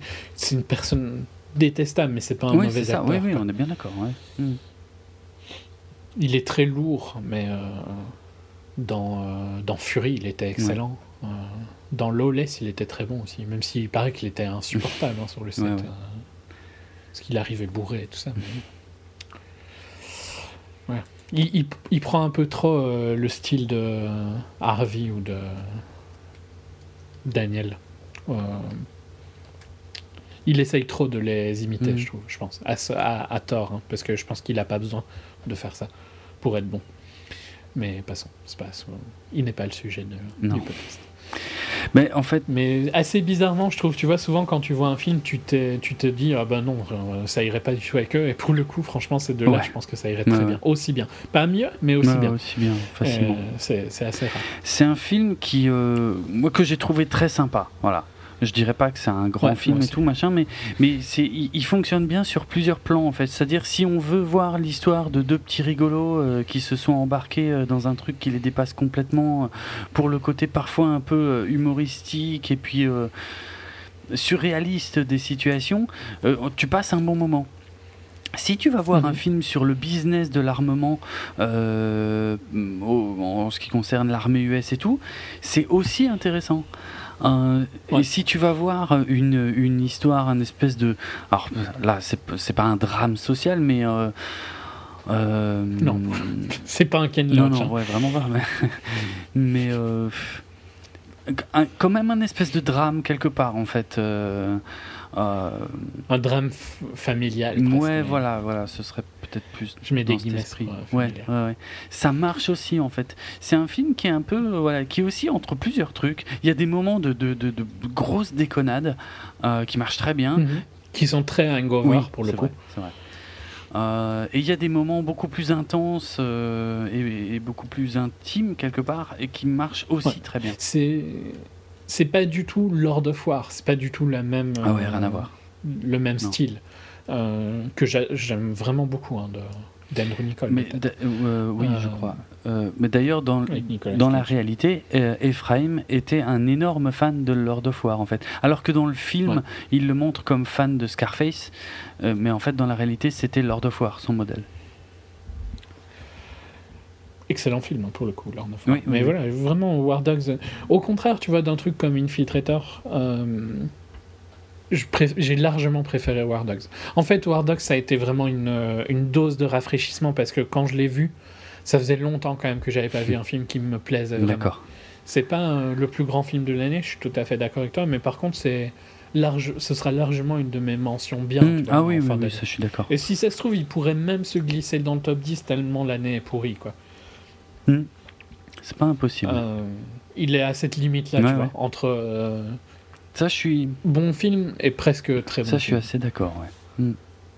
Et ouais, j'ai trouvé l'histoire euh, fascinante. Après, ouais, il y, a- il y a clairement des trucs qui ont été euh, exagérés pour, euh, pour le film. Oui, je- oui, oui. c'est logique, je pense. J'en ai, j'en ai relevé. En fait, j'ai lu. Je sais pas si tu as lu l'article de Rolling Stone. Euh, oui, mais, Euh, mais avant de voir le film. D'accord, moi, ouais, moi, je l'ai lu euh, juste après. Bon, c'est un sacré pavé. Hein, c'est un truc de malade, en fait. c'est. Ouais, C'est un article, je crois que ça m'a pris, ça m'a pris trois quarts d'heure pour le lire, un truc comme ça, quoi. Mais parce qu'il est hyper détaillé, hyper long, effectivement, tu, c'est, c'est, c'est pas choquant en fait que ce soit la base du script du film, quoi. Euh, Mhm. Il y a, y a quelques différences assez importantes avec ce qu'on peut voir dans le film par moment, mais l'esprit général est juste. L'esprit est respecté. Ouais, ouais. C'est un peu exagéré pour faire fonctionner le film un peu plus. Ouais, euh, de manière un peu plus extrême, mais voilà. Mais dans l'ensemble, c'est C'est- assez vrai. Assez. En fait, il y a des choses qui ont été déplacées dans le temps. euh, Il y, a des- il y a des éléments aussi qui ont été déplacés par souci de narration, justement, de construction de narration. Euh, mais globalement, c'est assez réaliste euh, ouais, par rapport à, à la véritable histoire. Et franchement, l'histoire est hallucinante. oui, oui, l'histoire est quand même assez dingue. Ouais, ouais. Ouais. Donc, on le conseille. Euh, ouais, tout à War fait. C'est euh, avec Elroy Water, c'est. Je... Parce que j'ai, il y a des trucs comme euh, Daniel Blake que j'ai vraiment bien aimé, euh, Light Between Oceans et tout ça, mais je suis aussi réaliste que c'est plus hum, difficile. C'est pas ici pour moi la majorité des gens peuvent apprécier War Dogs. Je pense, ouais. c'est facile d'y aller et c'est pas con non plus quoi hein. c'est Mhm. pas ça que je dis euh. donc euh, largement je je le conseille tout à fait mais c'est difficile d'en parler sans spoiler ça, c'est- plus que Ouais, c'est vrai que c'est pas évident. Non, mais encore une fois, il fonctionne sur plusieurs niveaux. Voilà, il fonctionne. il- on veut de la comédie, bah il y en a un peu. Euh, Peut-être moins vers la fin, mais il y en a aussi. Euh, on veut, ouais, voilà, c'est ça marche. euh, ça peut marcher pour plusieurs types de publics. C'est c'est bah, c'est assez sympa en fait d'arriver à faire ça. euh, ça doit- C'est pas évident en fait de mélanger. Non, clairement. plusieurs genres Et comme ça. bravo à Todd Phillips Ouais. pour le coup, parce qu'il me fait penser, même si c'est moins réussi, mais à- et ça m'énerve, je trouve plus son nom, le mec de Big Short, qui est aussi un, un réalisateur de comédie à la Ah base, oui. Adam, Adam- McKay. oui. Je, je cherche dans mon. J'ouvre des tiroirs dans mon Mhm. cerveau, tu vois, au fur et à mesure que je parle. Euh, donc, euh, ouais, sympa qu'ils essayent de s'étendre un peu en dehors de, leur- de leur style. Parce que je pense que pour euh, Philippe, ça aurait été facile de, faire, euh, de continuer à faire des trucs style euh, Hangover. Due Date de- beaucoup plus proche de Oui. Hangover. mais- Ok, spoiler? Ouais, allez, on passe à la partie avec spoiler. Donc après ce signal sonore, on va spoiler quelques passages de War Dogs sur lesquels on, on a envie de revenir. Donc voilà, si vous voulez être préservé, n'écoutez pas la suite. C'est parti pour le signal sonore.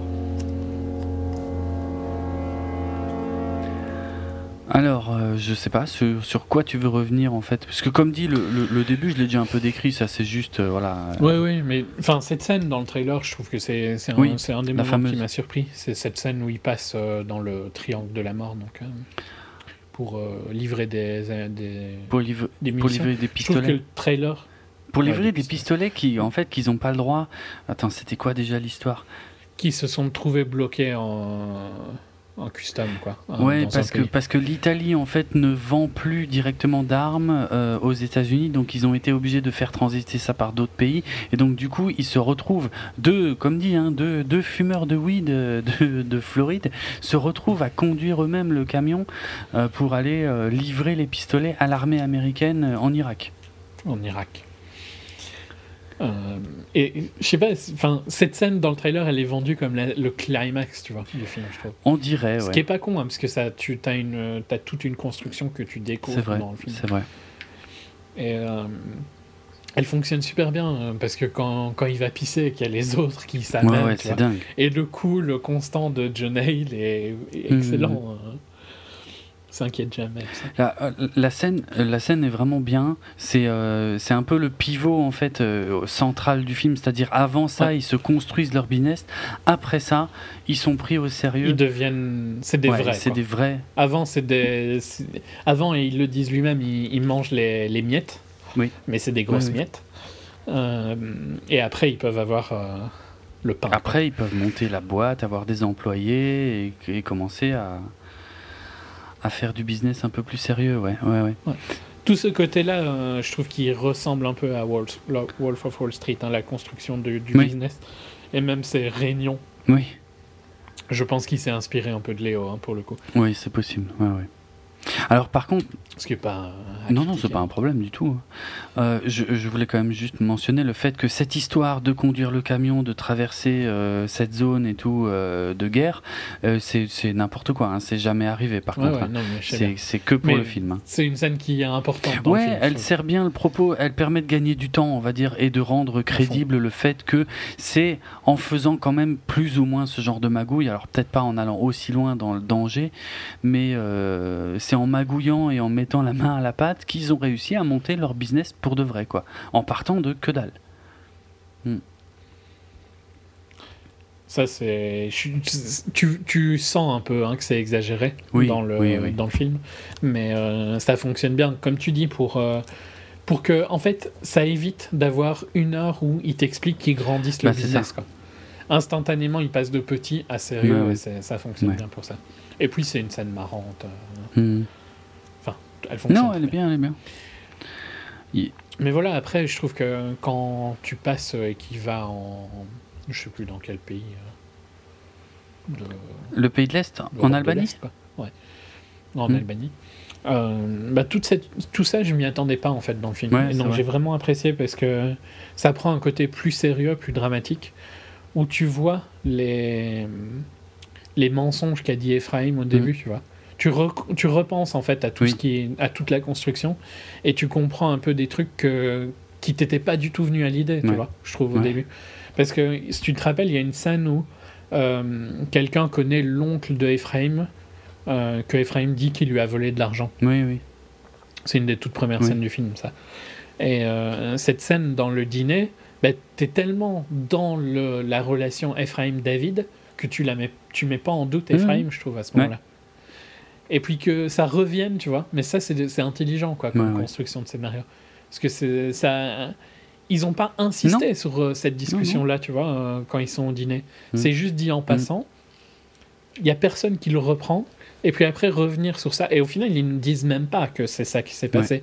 Mais grâce à la construction de, de Ephraim plus tard, enfin la destruction plutôt de. Ephraim plus tard, tu vois euh, comment ça arrive. Et... Ouais, j'ai trouvé ça vraiment bien, quoi. Puis. Il y a des côtés presque tristes, hein, où euh, tu vois une amitié se détruire et une amitié euh, fusionnelle, quoi, pour Ouais. le coup. Ouais, ouais. Et ça, ça fonctionne aussi. euh, ça bien. fonctionne très bien et euh, ouais c'est bien amené parce que parce que on voit que à force de à force de mentir de charger la mule et puis de trouver des, des astuces des astuces bah tu finis par trouver l'astuce de trop qui te pète à la figure. Et c'est clairement c'est clairement ce bordel avec les avec les munitions chinoises qui peuvent pas envoyer aux États-Unis qu'en plus ils enfin ça devient en fait t'as tellement accumulé le bordel que dès qu'il y a un pépin alors là, C'est là merde. une sacrée merde. Ouais, c'est ça, en fait, c'est ça. Ouais. Le, le personnage, alors tiens, je, je vais encore de, de ce que je me souviens de l'article, hein, parce qu'il est quand même assez conséquent. Mais par exemple, le personnage de Bradley Cooper, donc qui est ce fameux marchand d'armes. euh, alors je crois que dans la réalité, il était. Qui, pour le coup, on va dire, est plus le Lord of War. C'est vrai, c'est lui le Lord of War, exact. Ouais, ouais. Euh, dans la réalité, je crois qu'il était européen, donc effectivement, il était plus ou moins blacklisté. Il n'avait pas le droit de, il avait plus le droit de faire du business en direct avec les, avec les États-Unis. En fait, dans le film, ce mec-là, il le découvre au moment euh, du deal. En fait, il leur sauve le fameux deal euh, des munitions, enfin le, le- contrat de malade à 300. C'est combien déjà le montant je- 300 Millions. millions de dollars, ouais, c'est ça. 300 millions.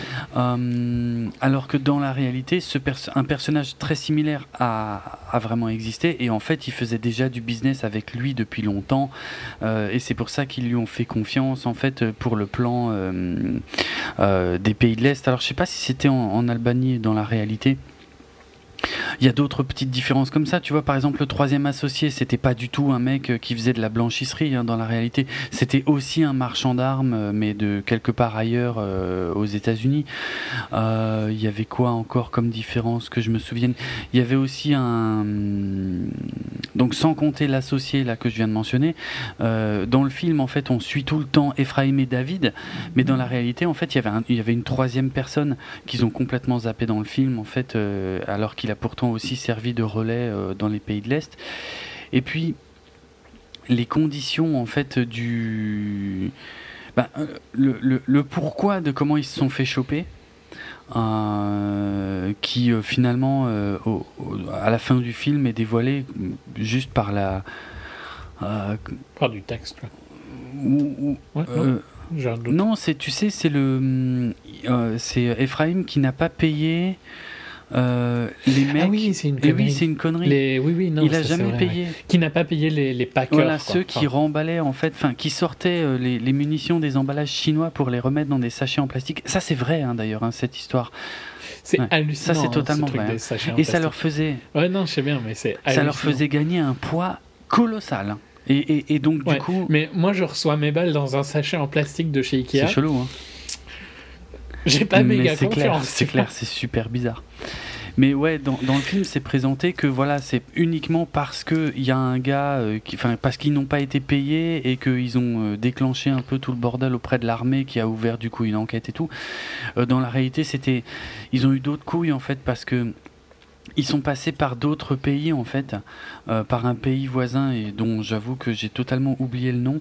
Et en fait, malheureusement pour eux, ils sont tombés en plein, euh, en pleine guéguerre, on va dire, entre euh, Poutine euh, et les États-Unis. Et en fait, Poutine a fait bloquer leur avion. Euh, en disant euh, ben euh, ouais il y a des armes à destination des États-Unis qui passent par des pays qui reçoivent pas leur part machin machin. Enfin en fait ils se sont retrouvés au milieu d'une crise internationale avec laquelle ils avaient rien à voir à la base. Et, c'est ça en fait qui a vraiment attiré la- l'attention des autorités et qui a déclenché l'enquête sur l'origine des munitions et tout quoi. Donc c'est un peu plus politique que ce qui est montré dans le film. Bien que toute cette partie du film n'est quand même pas vraiment fausse hein. si ce n'est qu'ils ont zappé Mhm. donc euh, Oui, non, mais le, le- Puis rien que l'idée, tu vois, de. Enfin, là, par contre, on est sur un autre sujet, mais le fait, tu vois, que.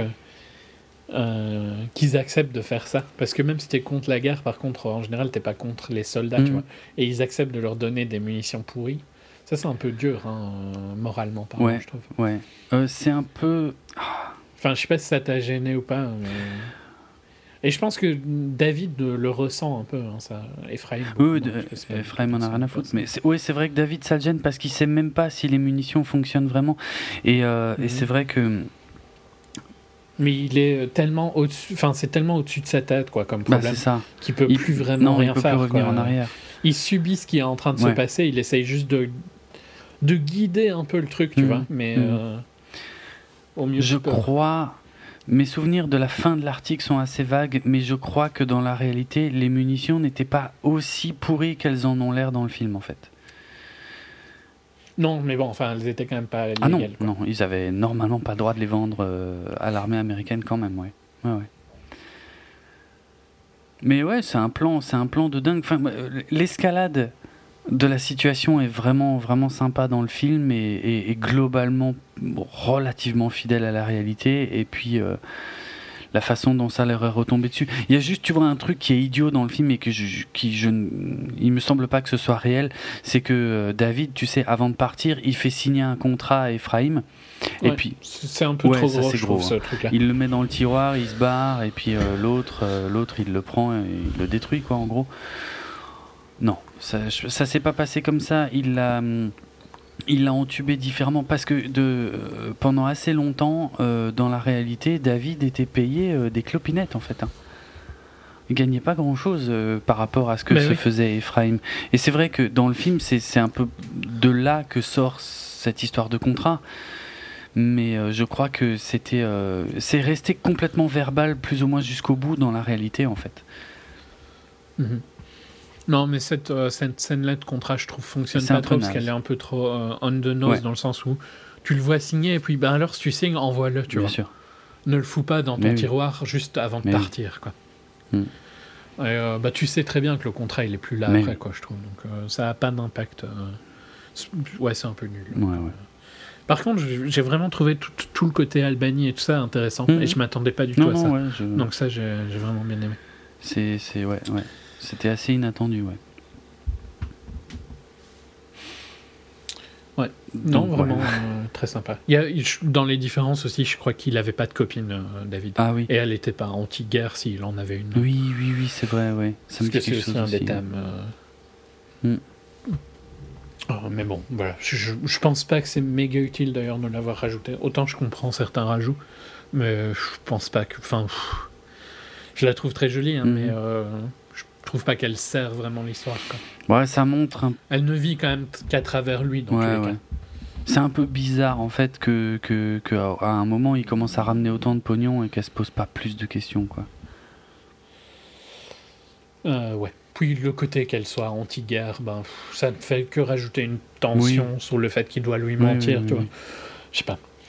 Je, je sais pourquoi ils l'ont rajouté, hein, c'est pour qu'il ait eu un attachement émotionnel et qu'il quitte le business grâce à, à cause de ça, Mhm. tu vois. Mais euh, je pense pas qu'il y avait besoin. Je pense qu'il pouvait construire ça sans, Ouais. sans ça. Mais ça ne, ça ne Non, gâche- ça ne gâche pas grand chose, non, non.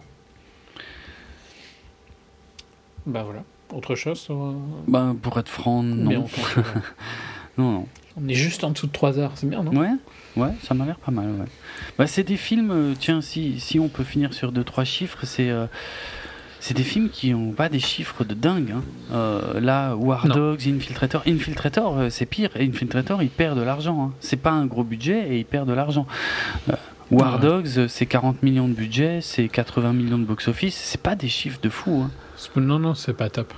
Surtout que War Dogs, il y a quand même une, une assez grosse campagne euh, Ouais, marketing. Donc, euh, non, je trouve, je trouve ça dommage. Bah mais, ouais.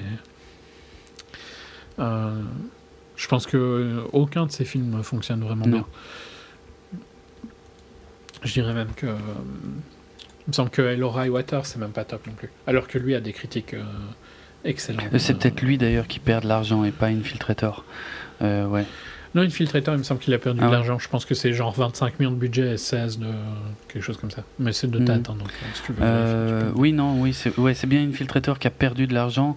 Euh, Hell or High Water, euh, c'est 12 millions de budget et 28 millions de box-office. C'est tout petit. Ouais, mais High Water va continuer quand même encore un petit peu parce que je pense qu'il aura un autre boost avec les Oscars. Donc je pense que Mhm. lui, il va finir euh, OK pour un film euh, de ce type-là, Ouais. tu vois, qui n'a pas un budget euh, marketing énorme. Mais le problème, c'est qu'en Mais- Europe, il est déjà un peu sorti des salles. hein. Euh, oui, mais bon, euh, je pense que de toute façon, il allait pas faire un Non, chiffre énorme en Europe. hein. c'est sûr. Bon, quoique, franchement, c'est une période tellement creuse là en ce moment. euh, Il y avait moyen de pousser un poil plus la promo de 2-3 films. Probablement, mais je, je sais Mm. pas. Je, je pense que c'est une erreur d'avoir renommé le film aussi. Oui, Parce Oui. que euh, je pense qu'il y a des gens qui en auraient entendu parler avec le titre Oui. US, parce qu'il a eu un bon buzz quand il est sorti aux. US. Et que ben, ils ont pas fait le. Comme, comme toi, hein, t'as pas fait Eh le ben, lien avec les ouais, deux. Donc, euh, et moi, j'ai fait le lien vraiment euh, par hasard quand j'ai vu qu'il sortait dans ma salle et que j'ai vu le même poster, tu vois. Enfin, le même poster, mais avec une, euh, le titre Ah ouais. différent. Euh, et donc, je me suis dit, ah, c'est ça. Ben, ok. Mm. Mais sinon, globalement, on a parlé beaucoup de films avec des relativement Ouais. petits budgets, hein, parce que Nerve, c'était 20 millions, mais ça fait 80, donc euh, pas mal de trucs dans ce sens-là. Ouais. Pas une, euh, c'est bizarre, hein, parce que c'est c'est une année bizarre dans le sens où je crois que les chiffres étaient pas si mauvais que ça, Mm. mais en même temps, il y a beaucoup de films qui ont foiré, quoi. Bah, y a- Certains totalement mérités. d'autres Ouais. Oh, quand même beaucoup euh, clairement mérité. hein. Oui, mais pour le coup, Infiltrator, War Dogs, tout ça. Non, là, c'est- un ça peu dommage, ouais. de- Ils auraient, ils auraient eu, euh, ils auraient, ils auraient probablement fait un peu mieux s'il n'y avait pas eu tant de merde qui avait inondé les Je pense, écrans ouais. euh, cet été et qui avait Ouais. peut-être aussi un peu dégoûté les gens de de- de- d'aller au cinoche, quoi. Je pense plus bon, c'était un, c'était un été sportif, hein, donc euh, ça C'est vrai que ça joue aussi, ouais. Mm. Ok. On Ouais. Ouais, ouais. Eh bien, si vous voulez écouter nos autres épisodes de 24 FPS, vous, pouvez les retrouver sur notre site www.bipod.be, sur notre hébergeur audio djpod.com slash 24 FPS, euh, sur iTunes, sur vos programmes de téléchargement de podcasts favoris, sur les réseaux sociaux, la page Facebook 24 FPS Podcast, sur Twitter, at 24 FPS Podcast. Euh, eh bien, vous pouvez nous laisser des notes, des commentaires euh, à peu près à tous ces endroits-là. Si vous voulez nous contacter, nous, moi, sur Twitter, c'est atrates, R-H-A-I-T-Z. Et moi, c'est at D-R-A-V-E-N-A-R-D-R-O-K.